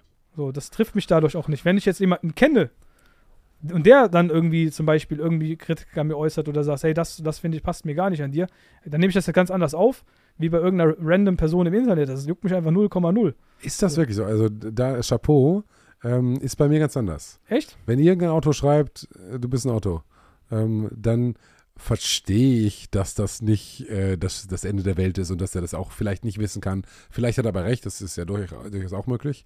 Aber das macht schon was mit mir. Also ich lese zum Beispiel abends Beim- vorm Schlafengehen keine Kommentare. Echt? Bei mir gar nicht. Null. Ah. Ich spüre da nichts mehr. Weil, aber ich, ich, ich habe ja ein paar Jahre so. Und ich habe das halt irgendwann gecheckt, dass es ja eigentlich nur eine Aussage von der Person selbst ist. Was du machen kannst, ist dann zum Beispiel das einfach löschen, ja. Weil du willst es halt vielleicht nicht unter deinem Post stehen haben. Kritisieren ja auch manche bei mir. Warum löscht ihr denn da negative Kommentare? Ja, ich habe meinem Team gesagt, wenn mich einfach jemand einfach nur Ja. beleidigt, dann kann man es ja löschen, so, dass ich, damit es einfach schöner aussieht, meine Werbeanzeigen. Aber äh, wenn jetzt jemand irgendwas zum Beispiel äußert, wo man drauf auch gut antworten kann, wiederum, ne? Nur eine Diskussion Mhm. entsteht, ist das ja sogar gut für deinen Algorithmus. Ja, die Frage ist halt, wie viel Algorithmus dienlich muss man sein und wie viel muss man einfach sagen, ja, pass mal auf, du blöder Otto. Ähm, du kannst de deine Beleidigung woanders ver verbreiten, aber nicht bei mir auf der Pinnwand, auf dem im Feed, auf meiner Werbeanzeige.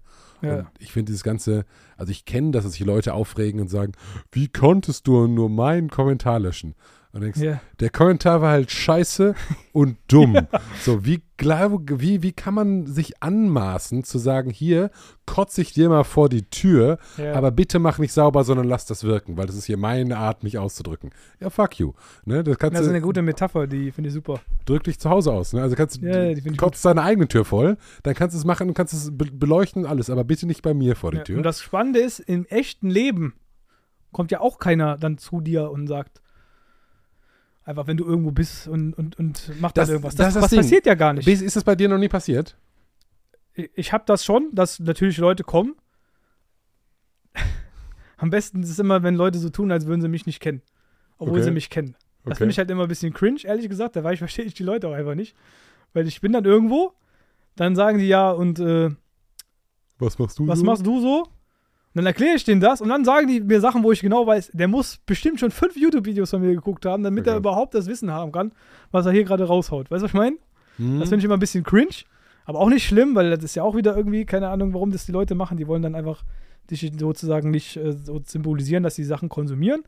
Aber dass jetzt jemand so wirklich aggressiv zu mir kommt mir sagt, ey, du, du bist ja baulich und ja, du bist in meiner, meiner Dingens Timeline und das und jenes. Da, äh, das habe ich jetzt wirklich, ehrlich gesagt, äh, nicht, nicht erlebt. Was ich aber häufig, häufiger schon hatte, ist, dass ähm, ich mit Leuten unterwegs bin dann oder kennenlerne, mit denen dann rede und dann kommt sowas wie, ey, du bist ja doch eigentlich voll nett. Krass. ich habe immer so, ich dachte, dass ich, du ich ein Auto immer nur, bist. genau, ich habe immer nur so das Bild von dir gehabt, online und so, dass du da so und so bist. Und äh, jetzt machst du irgendwie auf mich einen ganz anderen Eindruck. Dann sage ich, ja, das ist halt einfach immer so der erste Eindruck. Wir spielen damit, weil wir halt so jung sind, traut uns keiner diese Kompetenz zu. Mhm. Und deswegen haben wir sehr, sehr polarisierendes Marketing als unser Tool gewählt, sozusagen, um erstmal Aufmerksamkeit zu erzeugen. Ich sage immer, wir sind wie so ein Autounfall, man kann nicht weggucken. Mhm. Weißt du, man guckt hin. Und äh, das Hingucken ist halt erstmal wichtig für uns, dass die Leute halt irgendwann mal merken, okay, da steckt ja was dahinter. Und es war auch früher immer so, da haben die Leute gesagt, keine Ahnung, ich wäre Drogendealer oder so, weil dann immer andere Autos geparkt hatten hinterm, äh, der, ähm, hinter dem Gebäude, wo ich damals gewohnt habe. Du wärst Drogendealer. Ja, ja, klar, weil also ich, ich glaube, du, also Wo ich jünger war, die du wussten. wärst halt einfach ein richtig schlechter Drogendealer, glaube ich. Also Ich glaube auch. meine ich gar nicht böse, aber so, du- ich sag, du bist eher so der Steuerhinterzieher, würde ich jetzt sagen. Oder also jeder hat ja Nee. so seinen, Auf gar Ja. keinen Fall. Nee, nee, nee. also keine Ahnung, ich sag nicht, dass du Steuern hinterziehst, aber so Ja, besser. Es gibt halt Leute, die eignen sich für, ich sag mal, die sind die typischen, äh, keine Ahnung, gewaltkriminellen Drogenszene sozusagen. Ja. So, und dann gibt es halt Leute, so wie, wie Kollege, ne? Kollege sagt halt, du musst groß, breit sein, musst der größte Gangster der Welt sein. Und Ja. wenn du aber Verkäufer bist, ein guter Verkäufer, bist du meistens nicht auch ein guter Ge- Drogendealer, weil Drogendealer, die Key-Kompetenz, würde ich jetzt mal denken, ist nicht verkaufen, sondern sich die anderen Drogendealer vom, vom Leib zu hal- halten. Das heißt, Ich kenne mich damit nicht aus. Dann hast du wahrscheinlich mehr Erfahrungen mit Drogen als ich. Tatsächlich, ich, das weiß ich nicht, ehrlich gesagt. Das, das weiß ich nicht. Sollen wir über deine Drogenerfahrung sprechen? Nee, habe ich keine. Hast also, äh, ich habe mal, keine Ahnung, gekifft. Aber auch nur drei, vier Mal in meinem Leben und das war's. Es, ich würde gerne noch in, ins Detail gehen, aber das ist das andere Wort, wenn man das sagt, dann, dann äh, kriegt äh, alles we wenig Views. Das weiß, Ja. ich, das weiß ich nicht, welches Wort du meinst. Ähm, bewusstseinserweiterte Erfahrungen mit Nee, äh, damit- künstlichen Substanzen. Nee, habe ich auch noch nie gemacht. Ja, das ist aber tatsächlich das ist wahnsinnig spannend. Wahnsinnig spannendes Feld. Das ist dein, dann, dann besuch dir Gäste, die mit dir darüber reden wollen. ja, sind alle. Das ist äh, nicht genau, mein aber, Thema. Aber tatsächlich, das, das ist Da, tatsächlich. auch, auch davon, von so Kram, also alles, was mit Drogen zu tun hat. Ich habe noch nie einen Unternehmer kennengelernt, der erfolgreich gewesen ist, damit angefangen hat irgendwann und dann sein Level an Erfolg irgendwie halten konnte oder, oder äh, Mhm. hinbekommen hat. Es ist immer, jedes Mal, ganz egal, um, um was es geht, die Leute brechen, äh, zerstören ihr Unternehmen und ihre Companies dadurch. Man sieht das ja auch sehr oft bei so Filmstars, dass die halt in so ein, äh, äh, diese Thematik halt reinrutschen, ne, in Drogen und so weiter, weil die haben ganz plötzlich extrem viel Erfolg. Dann Mhm. merken die, dieser Erfolg, der gibt denen gar nicht so das, was sie sich wünschen, ist sogar noch viel schlimmer für die, weil wenn du, stell dir mal vor, du bist, stell dir einfach vor, du bist Justin Bieber. So, du kannst einfach nicht vor die Tür gehen, du kannst nichts machen, was nicht fotografiert wird, die Leute therapieren dich, alle wollen die ganze Zeit was von dir, jeder äh, will irgendwie äh, Zeit mit dir verbringen, jeder ist beleidigt, wenn du mal irgendwie nicht kannst und so weiter. Ich, ich, ich merke das ja selbst, äh, so im ganz, ganz kleinen Rahmen, wenn ich auf so einem Event bin, äh, so ein Branchen-Event, da kennt mich ja jeder. Aber wenn ich jetzt hier vor die Tür gehe, Alles gut, alles gut. wir haben eine gute Haftpflicht. Ja, ja, okay, das kriegen wir schon hin. Das, das kriegen wir schon Habe ich die Kamera geschlagen. Habe ich dir einfach eine Rückhandschelle äh, Ja, gegeben. Der Markus Baulich rastet im Podcast aus und zerstört Bens Kamera. Das ist, könnte auch der Titel sein. Ja. Unseriöser Markus Baulich. sozusagen. Das, so machen wir das.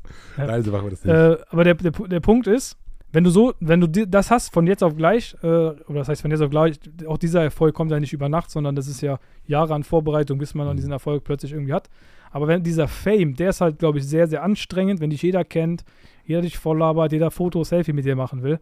Und äh, das ist wahrscheinlich, manche Leute gewöhnen sich halt dran, für die ist dann irgendwann kein Problem mehr.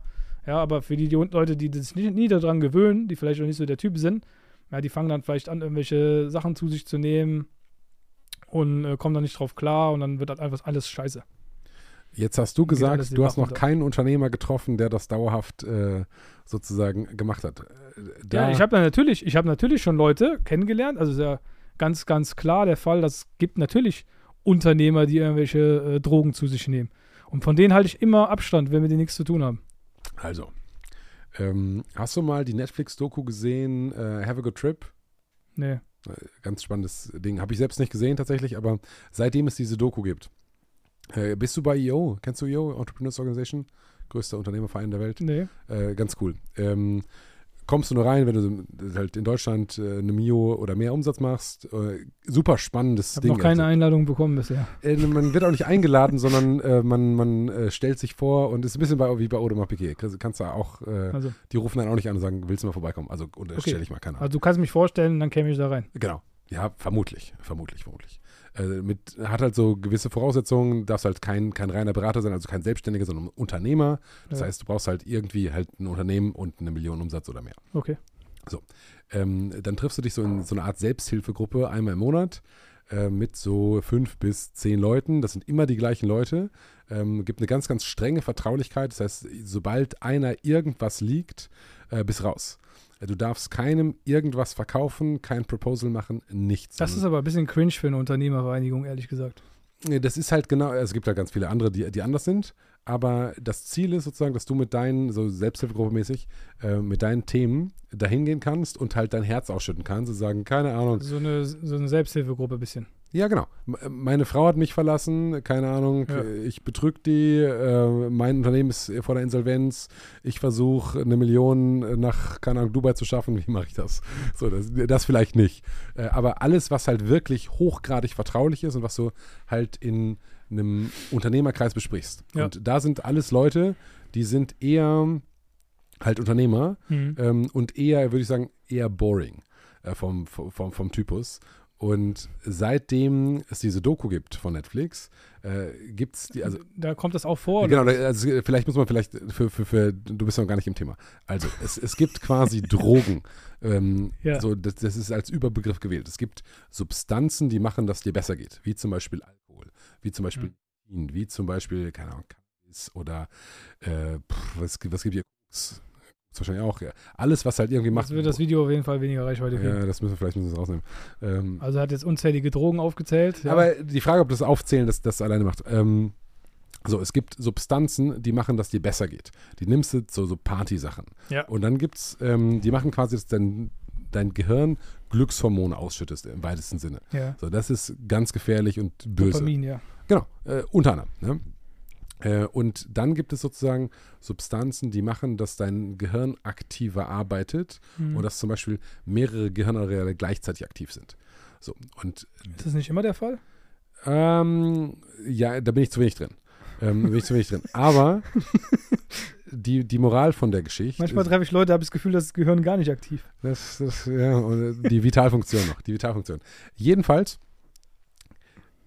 ich kriege immer mehr, also viele Gäste in meinem Podcast ähm, erzählen von lebensverändernden Erfahrungen Ja. während einem Ding, ne? Nonsens. Bullshit. Alles, alles. Ich hab, ich kann es dir sagen, wie es ist.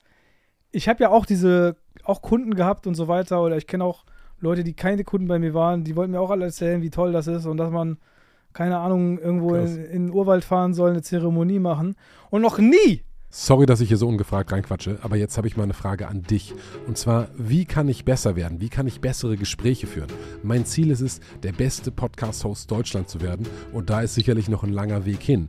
Aber was denkst du, wie kann ich bessere Gespräche führen? Wo habe ich die falsche Frage gestellt oder die richtige Frage gestellt? Ich bin mega gespannt auf dein Feedback. Schreib es mir gerne per Instagram, ben-ungeskriptet oder bei YouTube in die Kommentare. Ich freue mich auf dein Feedback. Danke und jetzt geht's weiter. Oder dass ich in die Eistonne gehen soll. Jeder, der in so eine Eistonne geht, ist broke. Jeder, der Minimalist wird auf jeden Fall von jetzt auf gleich, hat einfach sein, seine Company gegen die Wand gefahren. Und wenn du so eine Zeremonie gemacht hast, bist du danach Toast, meiner Meinung nach. Meinst du? Ja. Das, das kommt halt darauf an, wie du, wenn du vorher sozusagen dich gerade zusammenhältst und ähm, Ja, aber wa was, warum hältst du dich zusammen? Gerade so. Weil du irgendwas falsch machst. hm, Du machst irgendwas falsch. Du betreibst dein Business so, dass es dich fertig macht. Verstehe. Verstehst du? Du, du, du, du bist wie, das ist so, als würdest du auf einem, äh, wie, wie ist das mit diesen Stieren, wo man so auf dem Stier drauf sitzt und so draufbleiben muss?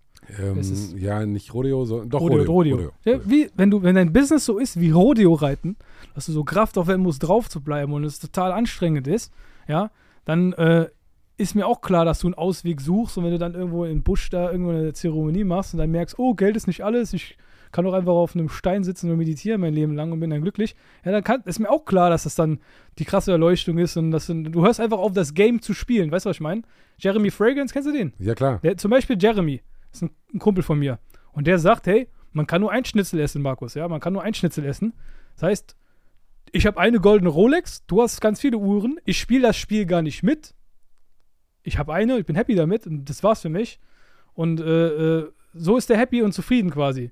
Aber in dem Moment, wenn du, wenn du denkst, ey, du musst Business machen und du musst schneller, höher, weiter, obwohl du das innerlich gar nicht willst, weil du gar keinen Sinn dafür hast. Du hast ja eben bei mir gesehen, bei mir ist ja nicht der Sinn, das Geld zu verdienen, bei mir ist der Sinn, geile Dienstleistungen anzubieten, unterwegs zu, zu sein, Menschen zu inspirieren, äh, geile Vorträge zu machen, vielleicht irgendwie Leben äh, ins Positive, also was heißt nicht irgendwie, ich habe schon tausende Menschen, vielleicht zehntausende Menschen äh, ihr Leben verbessert irgendwie durch meine Anwesenheit hier auf dem Planeten jetzt.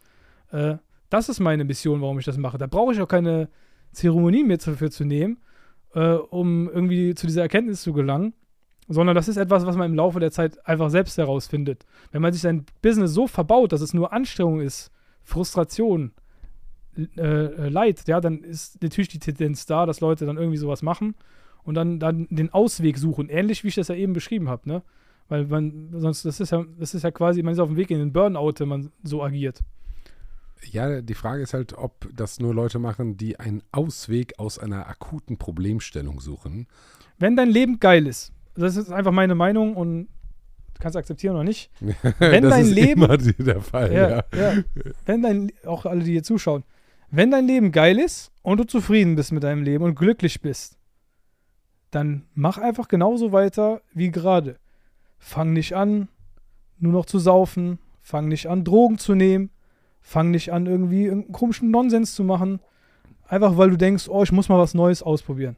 Sondern wenn du glücklich bist, wenn dein Leben geil ist, wenn du alles im Griff hast, leb einfach genauso weiter und mach nichts anders. Weil dann kannst du den Rest deines Lebens bis zu deinem Lebensende ein schönes, geiles Leben leben, so wie du das vorstellst. Und alles, was du, jede Unbekannte, die du machst, birgt die Gefahr, dich komplett zu zerstören. Ich habe damit noch drüber geredet mit Nikita Udovichenko, ein sehr, sehr großer Fitnesstrainer, der mit Biochemie sich auskennt. Und der sagt, jede Form von Drogen sorgt nur dafür, dass du etwas aus deinen Hormonen, aus deinem Hormongleichgewicht, wenn du, im, wenn du ein Hormongleichgewicht hast, wenn du was, irgendwas konsumierst, bringst du das durcheinander. Und wenn du das durcheinander bringst, änderst du dich als Person. Ja, dein Gehirn fun funktionierst komplett anders. Und es kann sein, dass du dein ganzes Leben zerstörst, nur weil du einmal irgendwas zu dir nimmst, wo du nicht weißt, was das ist. Oder wo du einfach andere Leute sagen, auf YouTube sagen, hey, voll geil, probier das aus. Ja, weil, weil sie behindert sind. Äh, und, und du das dann machst. Das ist auf jeden Fall eine sehr starke Emotion dazu. Ja, und, und dein Leben, ja, zugrunde. Warum ist das eine starke Emotion, kann ich dir sagen. Weil ich Leute kenne, deren Leben jetzt voll scheiße ist, weil sie das gemacht haben. Auch Eistonnenbaden. Nikita sagt das auch.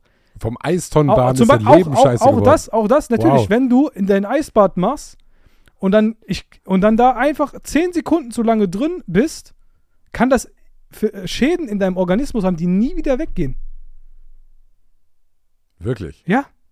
Also ich meine, klar, man kann erfrieren, das, das verstehe ich. Zum Beispiel, aber du kannst auch, keine Ahnung, ich weiß nicht, was genau, äh, der hat, hat da irgendwelche Beispiele genannt, zum Beispiel äh, der Prostata zum Beispiel, dass du dein Leben lang einen irre, äh, irreparablen Schaden in deinem Körper hast, nur weil du einfach eine Minute oder eine, oder eine Sekunde zu lange in einem Eisbad gewesen bist. Und das wird von allen gefeiert und zelebriert und dann klatschen alle, uh, geil, machen Instagram-Story, der ist wieder in die Eistonne gegangen, geil.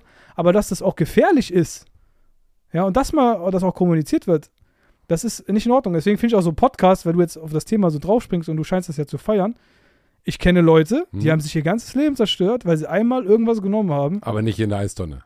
Nicht, nicht auch in der Eistonne kenne ich auch Leute. Äh, Krass, okay. Aber auch, auch, Leute, die irgendwo irgendwann kann, irgendeine Pille reingezogen haben und dann nie wieder drauf klargekommen sind und ihr Leben ist jetzt einfach für den Arsch. Die dann, dann auch teilweise in der Klapse, aber das sagt da keiner. Deswegen sage ich das jetzt hier an der Stelle, weil ich jetzt einfach meine Verantwortung sehe. Weil es gucken sich ja Leute das Video wegen mir an und ich will nicht, dass eine einzige Person anfängt, Drogen zu nehmen, weil sie dieses Video sieht oder so eine scheiß Eistonnen. Äh, also Eistonne ist okay. sagen, Eistonne ist in Ordnung, wenn ihr das so zwischen Saunagängen macht, dann ist das gut. Aber es macht auch keinen Sinn, jeden Morgen in eine Eistonne zu steigen, auch unnötig. Äh, Oder zumindest, was man auf gar keinen Fall tun soll, wenn man es macht, also wenn ihr es unbedingt machen wollt, ich kann euch nicht aufhalten, aber wenn ihr es macht, Dann macht da keine Challenges, wie lange halte ich aus, schaffe ich auch heute Minute X noch oder eine Sekunde mehr. Weil wenn ihr da irgendwann mal was habt, dann denkt ihr euch, fuck, war ich dumm. Ja, also in der Eistonne zu erfrieren ist wirklich dumm. Ja, das ist wirklich doof. Das ist halt genauso wie Luft Ja. anhalten zu lange unter Wasser und dann stirbst du, ist halt auch dumm. Auf Ja, der aber, aber es gibt immer noch Leute, die dann sowas sterben. ja, wenn ich jetzt sagen Ja, würde, du musst die vielleicht du musst die Ver- ist nein, sehr böse. Du musst die Verantwortung verstehen, die du hast, wenn du so einen Podcast betreibst. Genau. Weil Leute, die das jetzt hier anhören, wenn das so, so cool dargestellt wird, keine Ahnung, ach, nimm mal hier, da gibt es ja jetzt, keine Ahnung, Microdosing oder so einen scheiß Begriff, habe ich jetzt auch wieder irgendwie auf YouTube-Videos gesehen. Oh, wir testen das jetzt mal und machen jetzt mal ein Mhm. Video dazu. Ey, hör mal, Leute, wenn das irgend, sich einer an, anschaut, ein 18-Jähriger, der noch nicht so äh, klar im Kopf ist und weiß, was er da tut, dann fangen die einfach an, vielleicht wegen euch Drogen zu konsumieren, nur weil ihr sagt, das war ganz witzig. Und dann habt ihr deren Leben zerstört. Deswegen bin ich ganz vorsichtig, was ich ins Internet stelle und sage, das habe ich auch im Vorhinein gesagt, kann auch gerne jeder wissen, weil ich, mir ist wichtig, dass nichts äh, nix, äh, kommuniziert wird irgendwie hier oder missverständlich rausgehauen wird, was anderen Menschen irgendwie schaden kann. Interessant. Interessant. Wenn man so das Leben anguckt, würde ich sagen, sind die größten Lernpotenziale da, wo die Sicherheit aufhört. Ja, aber die Sicherheit hört auch nicht auf, darin deinen deinen Körper zu zerstören oder deinen Hormonhaushalt zu zerstören, indem du eine Droge zu dir nimmst. Das ist doch nicht außerhalb meiner Komfortzone. Das ist Bullshit. Wenn du außerhalb deiner Komfortzone gehst, dann mach etwas Krasses, ja, dann geh hin. Nimm mal einen Kampf. Nimm mal ähm, einen Boxkampf. Einen Boxkampf, Kick, ja. Kickboxkampf. So, da ist die Wahrscheinlichkeit, dass man sich Sachen bricht, K.O. geht, eine Gehirnerschüttung hat, mit dem Kopf aufschlägt, wenn man K.O. geht, Ja. sehr, sehr hoch. Ja. Ähm, sollte man das also immer nicht tun, weil das gefährlich ist? Ein Boxkampf ist zumindest so, dass die es ist sehr unwahrscheinlich, dass da etwas passiert bei dir. Es ist sehr unwahrscheinlich, dass du stirbst im Boxkampf. Du kannst sterben, du kannst bei allem Mhm. sterben. Du kannst, wenn ich in ein Auto steige, sterben. Wenn ich im Flugzeug Ja. steige, kann ich sterben. Wenn ich unter einem Kokosnussbaum stehe, kann ich sterben, weil die Kokosnuss auf mich drauf fällt. Was mein Tipp ist, vermeidet einfach Sachen zu tun, die gefährlich sind. So. Wenn du sagst, hey, das ist mein Hobby, mir macht das Spaß, ich wäge das Risiko ab, ich, mir ist es Mhm. das wert, das zu tun, dann kannst du natürlich gerne Boxkämpfe machen. So. Aber es ist nochmal für mich ein Unterschied, ob du wirklich etwas machst, weil du das nicht einschätzen kannst. Verstehst du? Ja, verstehe. Kannst du Verstehe. einschätzen, was passiert? Angenommen, ich habe jetzt hier irgendeine so eine Pille, du weißt nicht, was das ist. Und ich sage, das ist Wir, geil. wir gehen mal von der Pille weg, Ja, es geht ja nicht um nee, so, nee, so mir geht es aber um, Also, um ex explizit um so diese Themen, halt Drogen, ne? Kannst du einschätzen, was passiert, wenn du das jetzt zu dir nimmst? Nein, weil du das weder genommen hast jemals, noch das bei jeder Person individuell gleich wirkt, noch weißt du, was das da hergestellt wird. Du weißt ja nicht, wie das hergestellt worden ist. Du hast gar keine Ahnung, wie das hergestellt worden ist. Du vertraust nur darauf. da müssten wir jetzt sehr, Zum- sehr tief zum Beispiel? Also ich, das- ich würde Ja. halt nichts nehmen, was irgendwie hergestellt ist. Ne? Zum Ja, Beispiel. Oder auch, keine Ahnung, selbst wenn du im Urwald irgendwelche Kräuter pflückst und die zu einem Tee verwandelst, weißt du auch nicht, was mit dir passiert, wenn du sie nimmst. So, der eine kotzt davon, der andere sieht, äh, keine Ahnung was, äh, für äh, Ha- Halluzinationen. So, das ist, das ist der Punkt. Und es kann aber sein, dass das für immer dein Leben auseinander nimmt. Und deswegen sage ich, wenn du glücklich bist, und das sind die meisten Menschen, die meisten Menschen sind ja irgendwo doch zufrieden mit ihrem Leben, glücklich, dann such jetzt nicht deinen Kick mit einer Sache, wo du nicht weißt, was passiert, sondern guck, dass du was machst, was in dem Rahmen ist, den du kontrollieren kannst. Und das ist bei Drogen einfach nie der Fall. Und deswegen rate ich halt jedem einzelnen Menschen, den ich kenne, davon ab. Und deswegen wiederhole ich es jetzt auch nochmal, Drogen zu konsumieren. Konsumiert keine Drogen, das wird niemals euch voranbringen. Verstehe ich, verstehe ich, verstehe ich. Krass, dass du dich da so, so, so, so stark äh, zu positionierst. Habe ich auch noch nie jetzt irgendwo gesagt, aber das ist einfach so. Weil wenn du drüber redest, muss ich darauf antworten. Nee, hast du, ja- also ich glaube, das ist relativ klar rübergekommen, wie du dazu stehst. Würde ich sagen. Also da- das, selbst der beste Cutter der Welt könnte, glaube ich, das nicht aus einem Zusammenhang irgendwie rausreißen und das rumdrehen. Also Deswegen glaub- sage ich es ja auch so. Genau. So, die Frage ist ja, die sich daraus ableitet, wie viel Risiko ist gesund und gut fürs Leben? Und äh, also ich würde tatsächlich dir da, ähm, wenn du sagst, wenn du glücklich bist mit deinem Leben, veränder nichts. Ähm, Wenn du glücklich bist mit Boxkämpfen und das in deinem Lebensstil reinpasst, mach sie weiter. Sage ich nichts gegen. Also ich glaube, dass eine der schwersten Fragen im Leben, die einem immer wieder gestellt wird, aber die, wo die Antwort äh, super schwer ist, ist, wie geht's dir?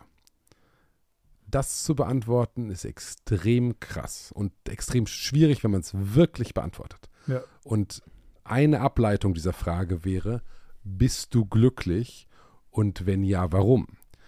Oder warum nicht? Und das zu, das zu wissen, ob man glücklich ist, ist wahnsinnig schwer. Deswegen zu sagen, wenn du glücklich bist, mach X oder Y nicht oder mach das, ist ganz schwierig, weil überhaupt die Frage, bin ich glücklich oder bin ich nicht glücklich, rauszufinden, ob man depressiv ist, ist verhältnismäßig einfach. So, aber rauszufinden, ob man glücklich ist, ist sehr schwer. So, wie findet man raus, ob man glücklich ist? Ja, ich würde den Via, Via Negativer gehen und erstmal feststellen, ob du unglücklich bist. Weil wenn du nicht unglücklich bist, bist du höchstwahrscheinlich eher glücklich. No, no, das ist ja genau interessant. Ja. Also der, der Via Negativer ist, dass man quasi sich genau das anders von der anderen Seite heran anschaut, ne? So, also Via, das ist diese Vorgehensweise, nennt man so. Okay. Ist auch beim, zum Beispiel, es ist viel schwieriger zu sagen, was macht ein gutes Business aus, aber es ist total einfach zu sagen, was solltest du nicht tun, damit dein mhm. Business gegen die Wand fährt. Verstehe. Also was musst du vermeiden, damit es gut ist, ist leichter zu beantworten, wie zu sagen, was sind alle Punkte in einer riesigen Checkliste, damit es gut funktioniert. Und genauso ist es, denke ich, auch hier. Wenn du, äh, wenn du gesund bist, wenn deine Familie gesund ist, wenn du das machst, was du gerne machst, wenn dein Umfeld Dinge tut, die es gerne macht, wenn du ähm, jeden Morgen aufwachst und du musst nicht jeden Tag happy sein. Ja? du musst nicht jeden Tag den geilsten Tag deines Lebens haben, aber wenn du im Durchschnitt im Laufe eines Jahres viel mehr Tage hast, wo du glücklich warst, wie Tage, wo es vielleicht irgendwie nicht so lief, wie du dir es vorgestellt hast, dann hast du meiner Meinung nach eigentlich ein, ein Leben, wofür du dankbar sein kannst, glücklich sein kannst. Ähm, weil du, die meisten Leute sind, haben das Problem, glücklich zu sein, weil sie nicht, nicht mehr sehen, was das ist, worüber sie glücklich sein können. Alleine, dass die Tatsache, dass du morgens aufwachst und die Augen öffnest, heißt schon, dass du lebst. Und es gibt Menschen, denen ist das, die sind gestern Abend auch ins Bett gegangen und die sind nicht mehr aufgewacht. Das heißt, im Vergleich zu denen hast du schon Glück gehabt gerade. Und, und etwas, worüber du dankbar sein kannst. Ja. Und das ist, äh, das ist halt etwas, was die meisten eben vergessen. Und wenn man aufgewachsen ist in so einem Land wie Deutschland, wo man wirklich verhältnismäßig viel kriegt für seine Steuergelder, die man zahlt, ja, zum Beispiel. Man hat ja ähm, einigermaßen saubere Städte, man hat äh, Sicherheit äh, großteils in den meisten, äh, also fast überall eigentlich, muss ich da keine großen Sorgen machen. Man hat Bildung, an, auf, auf die man zugreifen darf.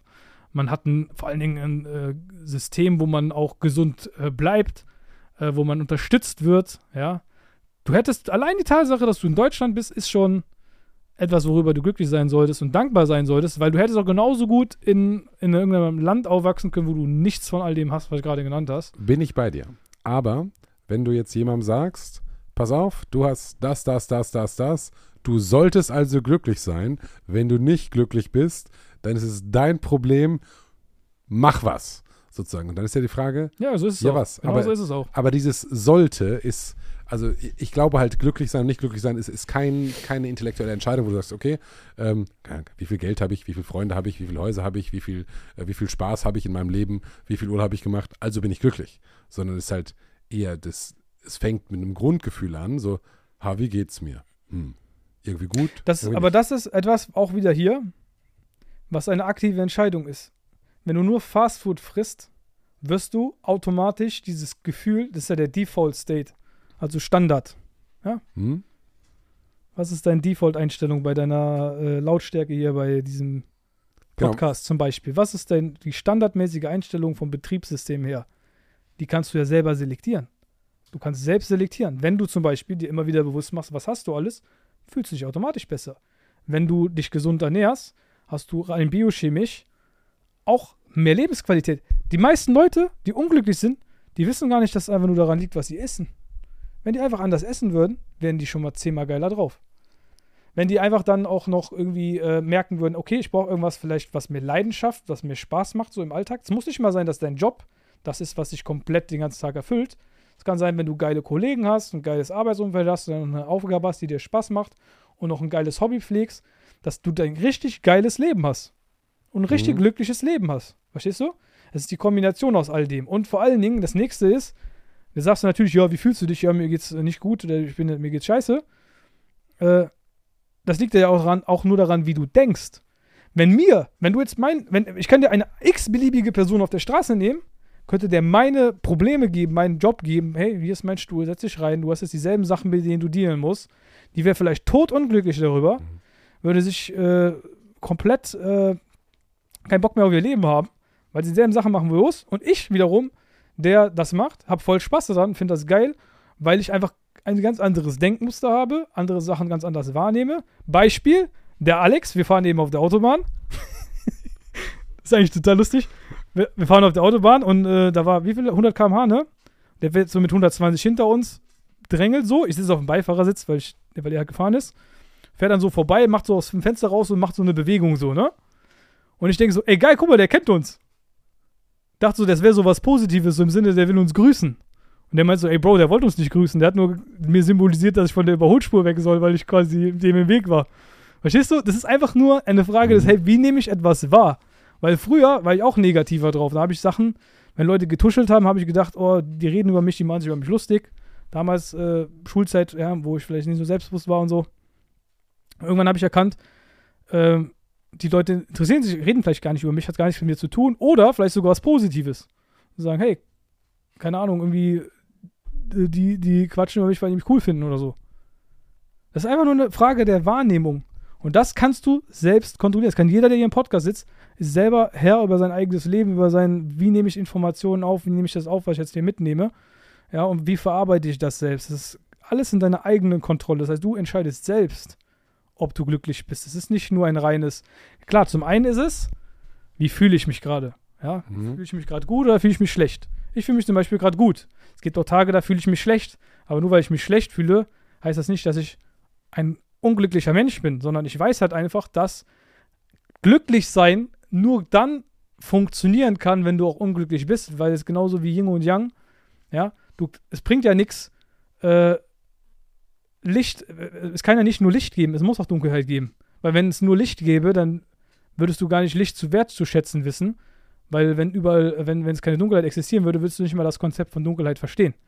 Das heißt, du weißt gar nicht, hey, wie glücklich du dich schätzen kannst, wenn du nicht mal Scheiße erlebt hast, wenn dir auch nicht mal was nicht gelungen ist. Und bist dann, wenn du dann aber nicht den, den Twist hinbekommst, zu sagen, hey, ich berufe mir das immer mal wieder bewusst, was ich schon erreicht habe, natürlich äh, äh, bist du dann unglücklich. Deswegen musst du das lernen. Das ist einfach Demut. Ist auch in den, äh, so ziemlich, glaube ich, jeder Religion, äh, die es gibt auf diesem Planeten, Bestandteil davon. Einfach demütig auch zu sein für das, was man hat und dankbar zu sein. Das bedeutet nicht, explizit nicht, jetzt, ähm, dass man nicht danach streben sollte, vielleicht auch was Großes aufzubauen. Wenn man Millionär werden will, soll man Millionär werden. Wenn man Schauspieler will, soll man Schauspieler werden. Wenn man äh, Bäcker-Fachangestellte sein will und das geil findet und dann Bäcker-Fachangestellte sein möchte, soll man Bäcker-Fachangestellte sein. Ja, lasst euch nicht von irgendjemandem einreden, ob euer Leben geil ist oder nicht. Das bestimmt ihr selbst, äh, wie ihr das eben seht. Wenn ihr unglücklich seid mit dem, was ihr macht, macht was anderes. Achtung, Frage. Wenn ihr glücklich seid, macht so weiter und bleibt dabei. Was ist, wenn man Schauspieler werden will, das dann aber nicht macht, weil man da zu wenig Geld verdient, dann irgendwie viel Geld verdient und Schauspieler werden könnte? Genau, was man dann macht, ist irgendwann auch noch Schauspieler werden und in Hollywood-Filmen mitspielen. Wann ist das bei dir? Die meisten Schauspieler sind erfolgreich, wenn sie sowieso älter sind. So. Und in einem, Le in einem Lebenszeitraum schaffen es die meisten Leute, die was Krasses aufgebaut haben, die, die bauen zwei oder drei Sachen, zwei oder drei Sachen machen die im Laufe ihres Lebens. Arnold Schwarzenegger hat erst Immobilien gemacht, glaube ich, dann Bodybuilding, dann Schauspieler, dann Governor. So, der hat vier Sachen gemacht, wobei Immobilien, Immobilien relativ klein war, ja. relativ klein. Damit hat er sein Geld, glaube ich, verdient am Anfang. Mhm, genau. Oder hat seinen Bodybuilding-Kram äh, investiert, irgendwie sowas, ich weiß nicht genau. So, und ich bin 28, ich weiß nicht, was noch alles passieren wird. Jetzt gerade, ist das, was ich gerade mache, richtig geil, macht mir mega Spaß. Und ich kann's, auch- ich bin auch vollkommen der Überzeugung, dass ich das auch genauso machen kann und trotzdem in einem Film irgendwann mitspielen und auch diese schauspielerische Seite noch mitmachen. Aber ich lebe ja auch meine schauspielerische Seite so ein bisschen auf. Wenn man so meine Reels anguckt, dann, oder jetzt die letzte Werbekampagne, kann ich das ja mit einfließen lassen. Das heißt, das, was ich eh schon immer machen wollte, fließt mit ein in das Ganze. Und wenn du dir das anschaust, wenn wir ein Rap-Video produzieren, so eine crazy Ideen umsetzen, ist das ja genau das. Kreativ sein. Sachen machen, die Outer Space sind. Wir haben ja auch einen Weihnachtsmusiksong gemacht, da habe ich ja auch gesungen, wie damals die Musical. Das heißt, ich mache das ja. Aber ich, es ist halt nur nicht mehr dieses klassische Bild vom Schauspieler, der im Theater auf der Bühne das spielt, sondern ich mache das so ein bisschen äh, wie es halt zu unserer Company halt eben passt. Bedeutet nicht, dass ich ein Schauspieler bin, der ein Unternehmer spielt oder so ein Quatsch. Ich bin Unternehmer zu 100 Prozent. Wow, also, weit hergeholt. Ja, so 100 Prozent bin ich äh, äh, Vollblut-Unternehmer mittlerweile geworden, habe mich ja dahin entwickelt.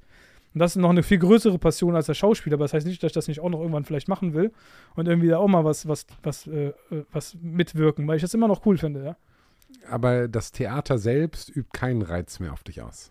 Das Theater selbst nicht mehr, nee. Na krass. Weil das hat sich einfach irgendwann im Laufe der Zeit äh, geändert. Man, man verändert ja auch seinen Geschmack, äh, sagt man irgendwie alle sieben Jahre oder so. Mhm. Kann, kann sein, dass es einfach nicht mehr so das Ding ist, was mich jetzt da äh, so triggert, wie es halt eben früher mal war. Ich könnte mir vorstellen tatsächlich, dass dieses Theaterthema für viele Menschen, die in der Öffentlichkeit stehen, ähm, also Influencer und Co., äh, interessant wäre. Und so ein Theaterstück zu machen, nur, nicht nur, aber halt mit mehreren bekannten Personen aus der, aus der Öffentlichkeit, wäre doch irgendwie geil. Fände ich jetzt irgendwie spannend. Also du meinst, dass man so viele äh, bekanntere Leute nimmt und damit ein Theaterstück produziert. Ja, das ist eine geile Idee. Genau, da macht man, schließt man sich für, Idee, für ja. zwei Wochen in Berlin ein am Schauspielhaus, holt sich irgendwie ein, zwei. Man braucht ja mehr Zeit als zwei Wochen, um richtig was auf die Beine zu stellen. Die Frage ist halt, wie, wie, wie lange kriegst du Leute, die andere krasse Unternehmen oder Jobs haben? Mein Vater hat immer gesagt, wo ein Wille ist, ist auch ein Weg. Hm? Ja, verstehe ich. So, wenn Leute Bock drauf haben und die, das für die machbar ist, ist ja häufig ist es ja, das ist ja wieder dieses Finanzielle. Wenn der Influencer jetzt genug Geld verdient und sich das leisten kann, sechs Monate zu proben, das dies und jenes zu machen, dann wird er das hinbekommen. Ja? Wenn nicht, dann, dann kann er halt eben nicht mitmachen. Dann muss halt ein anderer Influencer mitmachen, der das kann. Ja, aber wenn man halt zwei Wochen, die Frage ist halt, wen kriegst du für. Hast du nur zwei Wochen Zeit oder was ist los mit dir? Die Frage ist für was? So, machen wir jetzt Dschungelcamp oder keine Ahnung, ja. hier Big Brother, hier Promi Big Brother, so wie, wie Jeremy. Ähm, da hat er, glaube ich, auch nur eine Woche Zeit und ist dann, glaube ich, ja wieder raus. Ähm, aber ich finde die Idee spannend. Sorry, du guckst auf die Uhr zurecht. Äh, wir sind schon ganz schön lange hier drin. Und ich finde tatsächlich dieses das Theaterding, also du willst nicht noch ein eigenes, du hast da vor, vorhin mal gesagt, ich, hab, ich weiß es Theater. nicht. Ich weiß es nicht. Ich will irgendwann das auf jeden Fall dieses Schauspielerische nochmal machen. Aber ich denke jetzt halt, ich habe jetzt einfach gelernt, schau mal. Früher war es halt, ich mache ein eigenes Theater und mache dies und jenes. Dass ich das spielen kann. Jetzt ist es so, dass ich mir denke, ich könnte auch in Hollywood spielen. In einem richtigen Film mit richtigen Stars. Verstehst du? Hm? Weil ich früher habe ich einfach zu klein gedacht. Ich früher habe ich gedacht, ich könnte nur in einem Theater irgendwo in einem Theater beim Schauspieldings machen. Aber warum sollte das nicht gehen? Ey, ich habe ja auch früher nicht gedacht, dass ich mal eine Company habe, die 30 Millionen Euro im Jahr umsetzt. Habe ich auch nicht gedacht. Wäre ich auch niemals drauf gekommen. Aber jetzt, wo ich an diesem Punkt bin, weiß ich, dass ich meine Ziele schon damals viel zu niedrig gesteckt habe, viel zu wenig an mich selbst geglaubt, was ich alles erreichen kann. Also warum sollte ich jetzt mich selbst limitieren? Warum, ich kann mir das einfach in den Kopf setzen und irgendwann, weil das Spannende ist, pass auf, also das ist der letzte Punkt auch hier äh, für den Podcast so ein bisschen. Wenn ihr euch selbst ein Ziel setzt, was sehr, sehr groß ist, dann habt ihr das ja im Kopf. So mein Ziel Hollywood. Irgendwann mal, ja? Dann wirst du ja im Laufe der Zeit, wenn du irgendwo bist, Informationen ganz anders verarbeiten. Zum Beispiel, wenn ich jetzt, bin jetzt in Miami irgendwie in zwei Wochen oder so, wenn ich jetzt in Miami bin und irgendwie irgendwen treffen würde, der irgendwas mit Hollywood zu tun hätte, einfach mal angenommen, zufällig, das ist einfach, ich weiß nicht, ob das passiert oder nicht. Wenn es passieren sollen würde, würde ich ja jetzt ganz anders damit umgehen, weil würde ich nur denken, oh, ich mache irgendwann Theater oder so, würde ich gar nicht den so als relevante Person für mein Leben vielleicht irgendwie so verbinden und connecten. Aber so würde ich denken, hey, wenn ich mit dem eine Verbindung habe oder vernetzt bin, kann mir das irgendwann mal nützlich sein, um irgendwann mal vielleicht irgendwie in Hollywood dabei zu sein. Ich könnte aber fragen, ey, wie ist das denn eigentlich? Wie wird man Hollywood-Star? So, du kennst dich ja doch aus damit, erklär mir das mal. Weil du stellst einfach eine ganz andere Qualität der Fragen, wenn dein Ziel ein anderes ist. Genauso war es ja bei uns. Was müsste ich machen, wenn ich jetzt 100 Millionen Euro im Jahr machen würde? Das war lange Zeit unser Ziel. Jetzt ist eher, was muss ich machen, damit es 300 Millionen werden? Dann, dann denkst du halt ganz anders darüber nach. Würde ich, wenn ich 300 Millionen Euro im Jahr umsetze mit meiner Company, immer noch dasselbe machen, was ich heute mache, oder müsste ich was anders machen? Und dann überlegst du, rückwärts orientiert, nein, das müsste so und so aussehen. Ich müsste vielleicht bei meinem Fulfillment das und jenes ändern. Mein Vertrieb müsste viel, viel größer sein ich bräuchte viel, viel, eine viel, viel größere Menge an potenziellen Kunden, weil ich ja sowieso schon einen großen Marktanteil habe. Wie könnte ich das hinbekommen? Ich müsste mein Angebotsportfolio ändern. Ich müsste es erweitern oder ich müsste irgendwie vielleicht äh, eine weitere Brand oder sowas entwickeln. Das heißt, du stellst dir eine ganz andere Qualität der Fragen, weil dein Ziel ein anderes ist. Und die meisten Leute haben einfach viel zu kleine Ziele in ihrem Leben, deswegen kommen sie nicht auf die richtigen Fragen und deshalb machen sie auch nicht die richtigen Schritte, die sie dann gehen. Du wirst dein Ziel vielleicht nicht erreichen, weil 100 Millionen haben wir immer noch nicht erreicht. Aber ich habe versagt, weil ich habe nur 30 Prozent davon erreicht. Und das sind immer noch dann 30 Millionen Euro. Verstehst du? Aber das ist immer noch viel größer, wie wenn ich mir kleine Ziele gesetzt hätte und die dann erreicht. Bin ich voll bei dir. Und dasselbe, weißt du, du nimmst halt einfach die, die Connections anders auf und dann kannst du mehr draus machen. Und dann nimmst du die Karten, die dir das Leben gibt, wie ich eben gesagt habe, und spielst sie aber ganz anders, weil du ein anderes, einen anderen Ausgang des Spiels erwartest. Ja, ich glaube aber, das ist eine, eine, also es gibt einmal diese limitierenden Mindset-Faktoren. Das ist okay, ich könnte ja niemals in Hollywood schauspielen. Könnte niemals, So, ja. und, oder ist das jetzt, ist das unmöglich oder ist es möglich so? Da- Das, die wegzuräumen, bin ich voll bei dir. Ich glaube, da sind, denken äh, fast alle Leute viel, viel zu klein. ganz einfach. Hat es schon jemand, ein anderer Mensch geschafft, der unbekannt war, Hollywood-Schauspieler zu werden? Antwort ist ja, also kannst du es auch schaffen. Das ist ganz simpel. Du kannst bei jeder Frage, die du dir stellst, hat das schon mal jemand geschafft? Ja, also geht's auch. War schon mal jemand auf Mount Everest? Ja, also kann ich es auch schaffen. Die Frage ist, so, ich glaube schon auch, dass, dass Ziele substanziell das Denken total shapen. So, aber wenn du dir ein falsches Ziel setzt, im Sinne von, das, keine Ahnung, der Stefan Friedrich von Gedankentanken war mal hier, Ja, hat gesagt, die ähm, Leute setzen sich ein Ziel, ich will Oberarzt werden. Mhm. So, dann arbeiten die 20 Jahre darauf hin und dann sind die Oberarzt und sagen, scheiße, äh, ich bin ja nicht glücklich. Und warum? Weil ich eigentlich Oberarzt werden wollte, weil dann mein Vater, der auch Oberarzt war, stolz auf mich ist. Aber ich wollte eigentlich immer Golfspieler Ja. werden oder sonst was. Richtig. So. Und das ist dann wieder das, der Punkt. Man muss halt schon sich vorher das Ziel richtig auswählen, was man eben will. Ja, und das ist das, die, die, deswegen frage ich so nach, möchtest du ein Theater auf, es gibt ja viele Hollywood-Schauspieler, die sagen, am geilsten war es im Theater. Ein Theater riecht geil. ja, weil man, weil, weil man direkt Feedback bekommt. Genau. Ähm, und, und da zu sagen, hey, ich möchte eigentlich ähm, auf einer Theaterbühne spielen. Ich will eigentlich gar nicht, dass irgendwie Kameraleute dabei sind. Ich Ja, ich verstehe ne? das schon, dass, Ja. das, dass das so ein Hollywood-Schauspieler sagt. Äh, Aber der war auch in Hollywood schon. Ne? Also ich, Genau, ja. richtig. Aber äh, auf der anderen Seite, ähm, man, man sieht ja diese Live-Reaktion immer. Das hast du ja nicht, wenn du jetzt im Kino Mhm. bist. Und die sind ja auch, die brauchen ja auch keine Bestätigung mehr, weil die haben ja schon so viel Bestätigung bekommen von außen, von anderen Leuten. Aber die wollen halt dieses, weil, weil die, die, weil die sehen quasi, wenn du, wenn du den äh, Garten, den Rasen mähst, hast du einen Rasen gemäht, dann siehst du, du hast den Rasen gemäht, bist glücklich, denkst dir, geil. Das ist Ich richtig habe den Rasen gemäht, ich habe das gerade gemacht. Geil. Bist du zufrieden, weil du denkst, der Rasen ist jetzt geil gemäht. Und ähm, du siehst jedes Mal das Ergebnis. Aber wenn du einmal einen Film machst und der kommt dann sechs Monate später raus, auf die Leinwand geschnitten und die Leute finden ihn geil, dann hast du die, das Ergebnis zwischen deinem, ich habe gedreht, das sind sechs Monate erstmal dazwischen. Das hat ganz krasse, krasser Gap vom Feedback her. Und dann ist es sogar noch so, dass du, wenn du ihn selber siehst, dir so denkst, ah, das hätte ich vielleicht geiler machen können da an der Stelle oder so, bist du dann noch selbstkritisch mit dir und denkst dann noch, ah, das habe ich scheiße gemacht, bist dann noch vielleicht sogar unzufrieden, das gibt es ja auch oft, ja. Ja. Und äh, äh, kriegst dann halt einmal so mega viel Feedback und danach halt so tröpfchenweise, hey, kriegst vielleicht mal eine Nachricht bei Instagram, hast du geil gemacht. Aber so eine Textnachricht, das berührt dich ja nicht so sehr, wie wenn einer eins zu eins zu dir kommt und sagt, geil. Oder wenn du, weil ich, weißt du, ich habe es ja eben gesagt, ich habe ja diese Szene gespielt und ich habe Leute gesehen in den Gesichtern, dass das, was ich gerade mache, die richtig so äh, berührt hat. Und das macht einen dann happy, weil du siehst direkt das Ergebnis deiner Arbeit irgendwie. Und weiß, ich habe es gerade geil gemacht und gut gemacht. Und äh, weil ich das aber auch jetzt schon, ich habe ich hab mittlerweile gelernt, mir so davon zu trennen, weil wir halt häufig Sachen machen. Wir releasen morgen ein Rap-Video. Das haben wir gedreht vor einem Monat. Das heißt, ich habe dieses zeitverzögerte Hm? Feedback so oft schon in meinem Leben gehabt und auch in einem schnelleren, also höheren Intervall wahrscheinlich als ein Hollywood-Darsteller, weil die machen ja ein, zwei Filme im Jahr maximal, äh, nehme ich mal an, würde ich jetzt mal sagen. Äh, und bei mir ist das ja quasi Monat, den Monat, ich, ich, ich produziere jetzt was und das kommt dann erst ein paar Wochen oder Monate später raus, äh, quasi, und deswegen kenne ich das, bin das gewohnt so. Und äh, deswegen ist das für mich auch, glaube ich, äh, deswegen sage ich auch Hollywood, weil ich das ja sowieso immer mache. Ich produziere immer irgendwelche Filme, release die dann und sehe dann das Feedback in den Kommentaren und freue mich dann über die Kommentare. Das heißt, ich habe das für mich, Hm? es ist halt einfach so schon lange so und Gewohnheit, deswegen verstehe ich jetzt den Punkt mit dem Theater, warum du da äh, denkst, aber das wäre jetzt nicht mehr für mich so spannend wie. Krass. Weil das Theater wiederum würde mich jetzt dazu zwingen, dass ich mehrmals zu einer bestimmten Uhrzeit irgendwo sein muss. Und das passt gar nicht mehr in mein Lebenskonzept, weil ich will gar nicht mehr ge- ortsgebunden irgendwie zu einem bestimmten Zeitpunkt irgendwo sein müssen, regelmäßig. Deswegen mag ich auch nicht, keine Ahnung, Fußballtraining einmal die Woche wäre jetzt nichts mehr für mich, weil ich gar nicht weiß, bin ich nächste Woche in Deutschland oder bin ich nächste Woche, keine Ahnung, irgendwo in Griechenland.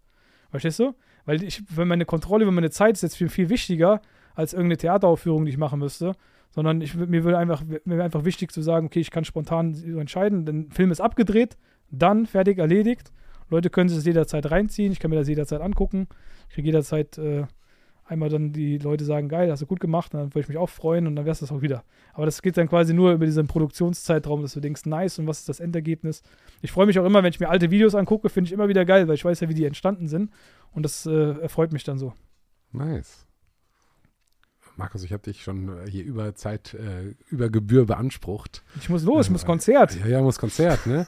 ja, äh, mega geil, dass du da warst. Ähm, auch äh, mega geiles äh, Endthema. Ich finde dieses Zielthema, ähm, das ist das Baulichthema, ne? Ziele setzen. Äh, ja, unser, ich sag mal, unsere, was unsere, was, was meine Mission von meinem Bruder, also von meinem Bruder oder meinen Brüdern und mir ist und unserem Partner Abend ist, dass Menschen einfach lernen, dass sie ihr Potenzial entfalten können. Andreas hat sein Potenzial entfaltet. Abend, unser Partner, sein Potenzial entfaltet vom Kriegsflüchtling. Der ist jetzt auch einfach äh, ein Vorbild für auch sehr, sehr viele Aus, Ausländer in, in, Deutschland, die hierher gekommen sind und äh, das ist äh, sehr, sehr geil. Mein, mein, jüngerer Bruder hat, macht das, was er macht, mega geil. Und darum geht es eigentlich. Und auch unsere Kunden, weißt du, wenn, wenn du siehst, okay, da ist jemand. Ich, ich, es ist tatsächlich so, dass ich manchmal mehr glaube daran an meine Kunden, dass sie das hinkriegen werden, als sie selbst. Weil ich hatte dieselbe Situation. Damals hat nämlich der Abend zu mir gesagt, wo wir in der Shisha-Bar saßen und er mir Verkaufen beibringen wollte, ich mache dich irgendwann zum Millionär. Und der hat das gesagt und ich habe das nicht geglaubt. Ich dachte so, ja. Ich habe gesagt, ja, geil. Aber ich habe innerlich gedacht, mhm. nein, das stimmt nicht. Wir werden viel Geld verdienen irgendwie, aber Millionär werden wir nicht. Und dann sind wir es aber, dann haben wir es aber geschafft, weißt du, im Laufe der Zeit. Und ich kenne diese Situation. Und wenn ich manchmal Kunden angucke und sage, ey, ich glaube mehr an dich als du selbst, dann, dann ist das wirklich so, weil ich das selber aus meiner eigenen Situation kenne. Weil Abend hat auch mehr an mich geglaubt als ich selbst in dem Moment. Und das möchte ich einfach anderen Leuten geben, weißt du? Dieses, hey, du musst es nur machen und glaub mir, du wirst es hinbekriegen, auch wenn du jetzt noch selber vielleicht nicht daran glaubst. Da war der Abend ja quasi, um dein Wording zu benutzen, unseriös, weil er etwas genau. Unglaubwürdiges genau. gesagt hat. Richtig. Ja, krass. Äh, Markus, besten Dank, war ja, geil, dass du da warst. Bis zum nächsten Mal äh, und viel Spaß heute Abend beim Konzert. Beim Konzert ne? Und ähm, Daumen sind gedrückt für die Hollywood-Karriere. Ja, hoffentlich. Wenn, und für die, du kannst mich ja dann nochmal einladen, wenn ich Hollywood star Wir machen das so. Auf Safe kommst du, wenn du in Hollywood spielst, kommst du auf jeden Fall nochmal. Ja. Und ähm, ja, die 300 Mio, ähm, das muss ja auch drin sein. Ne? Was, was sind so die großen, also große Beratungsunternehmen, was, was machen die so, äh, Umsatzgrößen? Die äh, ganz großen. Also ein McKinsey oder so ja, das sind ja Milliardenkonzerne, okay. ja. Ja, genau. Und was, was sind so eure Aber so inhabergeführte Beratungsunternehmen, äh, da gibt es nicht viel, was jetzt in unserer äh, Größe mitschwingt im deutschen Markt. Auch diese sehr, sehr großen Werbeagenturen, ähm, was bei den spannend ist, die berechnen ja teilweise die äh, Werbekosten mit rein in ihre Umsätze. Das heißt, die machen ja Werbung für eine andere Company und rechnen ja, genau, und haben hohe Kosten. Der Innenumsatz, der Innenumsatz also. ist dann quasi viel geringer. Äh, ja, auch, auch selbst da äh, sind die größten, glaube ich, irgendwie bei 80 oder 100 Millionen äh, im Jahr, die ja schon seit Jahrzehnten existieren. Dementsprechend, wir sind auf einem guten Weg, hoffen, dass, dass es so bleibt und weitergeht und auch alle gesund dabei bleiben und wir keinen Stress dabei haben und wie, wollen weiter wachsen. Wie viel Millionen braucht ihr Umsatz, um das größte inhabergeführte Beratungsunternehmen Deutschlands zu werden? Das ist eine gute Frage. Äh, kann sein, dass wir schon sind. Ich weiß es gar nicht. Muss ich gucken. Ich weiß es ehrlich gesagt nicht. Geil. Kann ich, möchte ich mich jetzt nicht hier äh, festlegen äh, an der Stelle. Nice. Ich will, kein, will nämlich keinen auf die, Schuhe, auf die Füße treten, der schon mehr geleistet hat als wir und äh, da den Respekt dann auch Ehrenhaft. Ehrenhaft. Okay. Ne, Markus. Danke, Markus, danke. Bis zum nächsten Mal. Ne? Ciao. Ciao. Danke, dass du dabei warst. Ich versuche mit ungeskriptet dir außergewöhnliche Menschen mit Ecken und Kanten näher zu bringen, sodass du dich verstehen kannst und vielleicht für dein eigenes Leben was mitnehmen kannst. Ist es mir heute gelungen, die richtigen Fragen zu stellen, das Gespräch vernünftig zu führen, die richtigen Gegenthesen zu formulieren, um den Menschen, der mir gegenüber saß, richtig zu verstehen? Lass gerne einen Kommentar da, was ich besser machen kann, was ich vielleicht auch ganz gut mache. Wen soll ich demnächst einladen? Ich freue mich über dich und deinen Support. Dankeschön.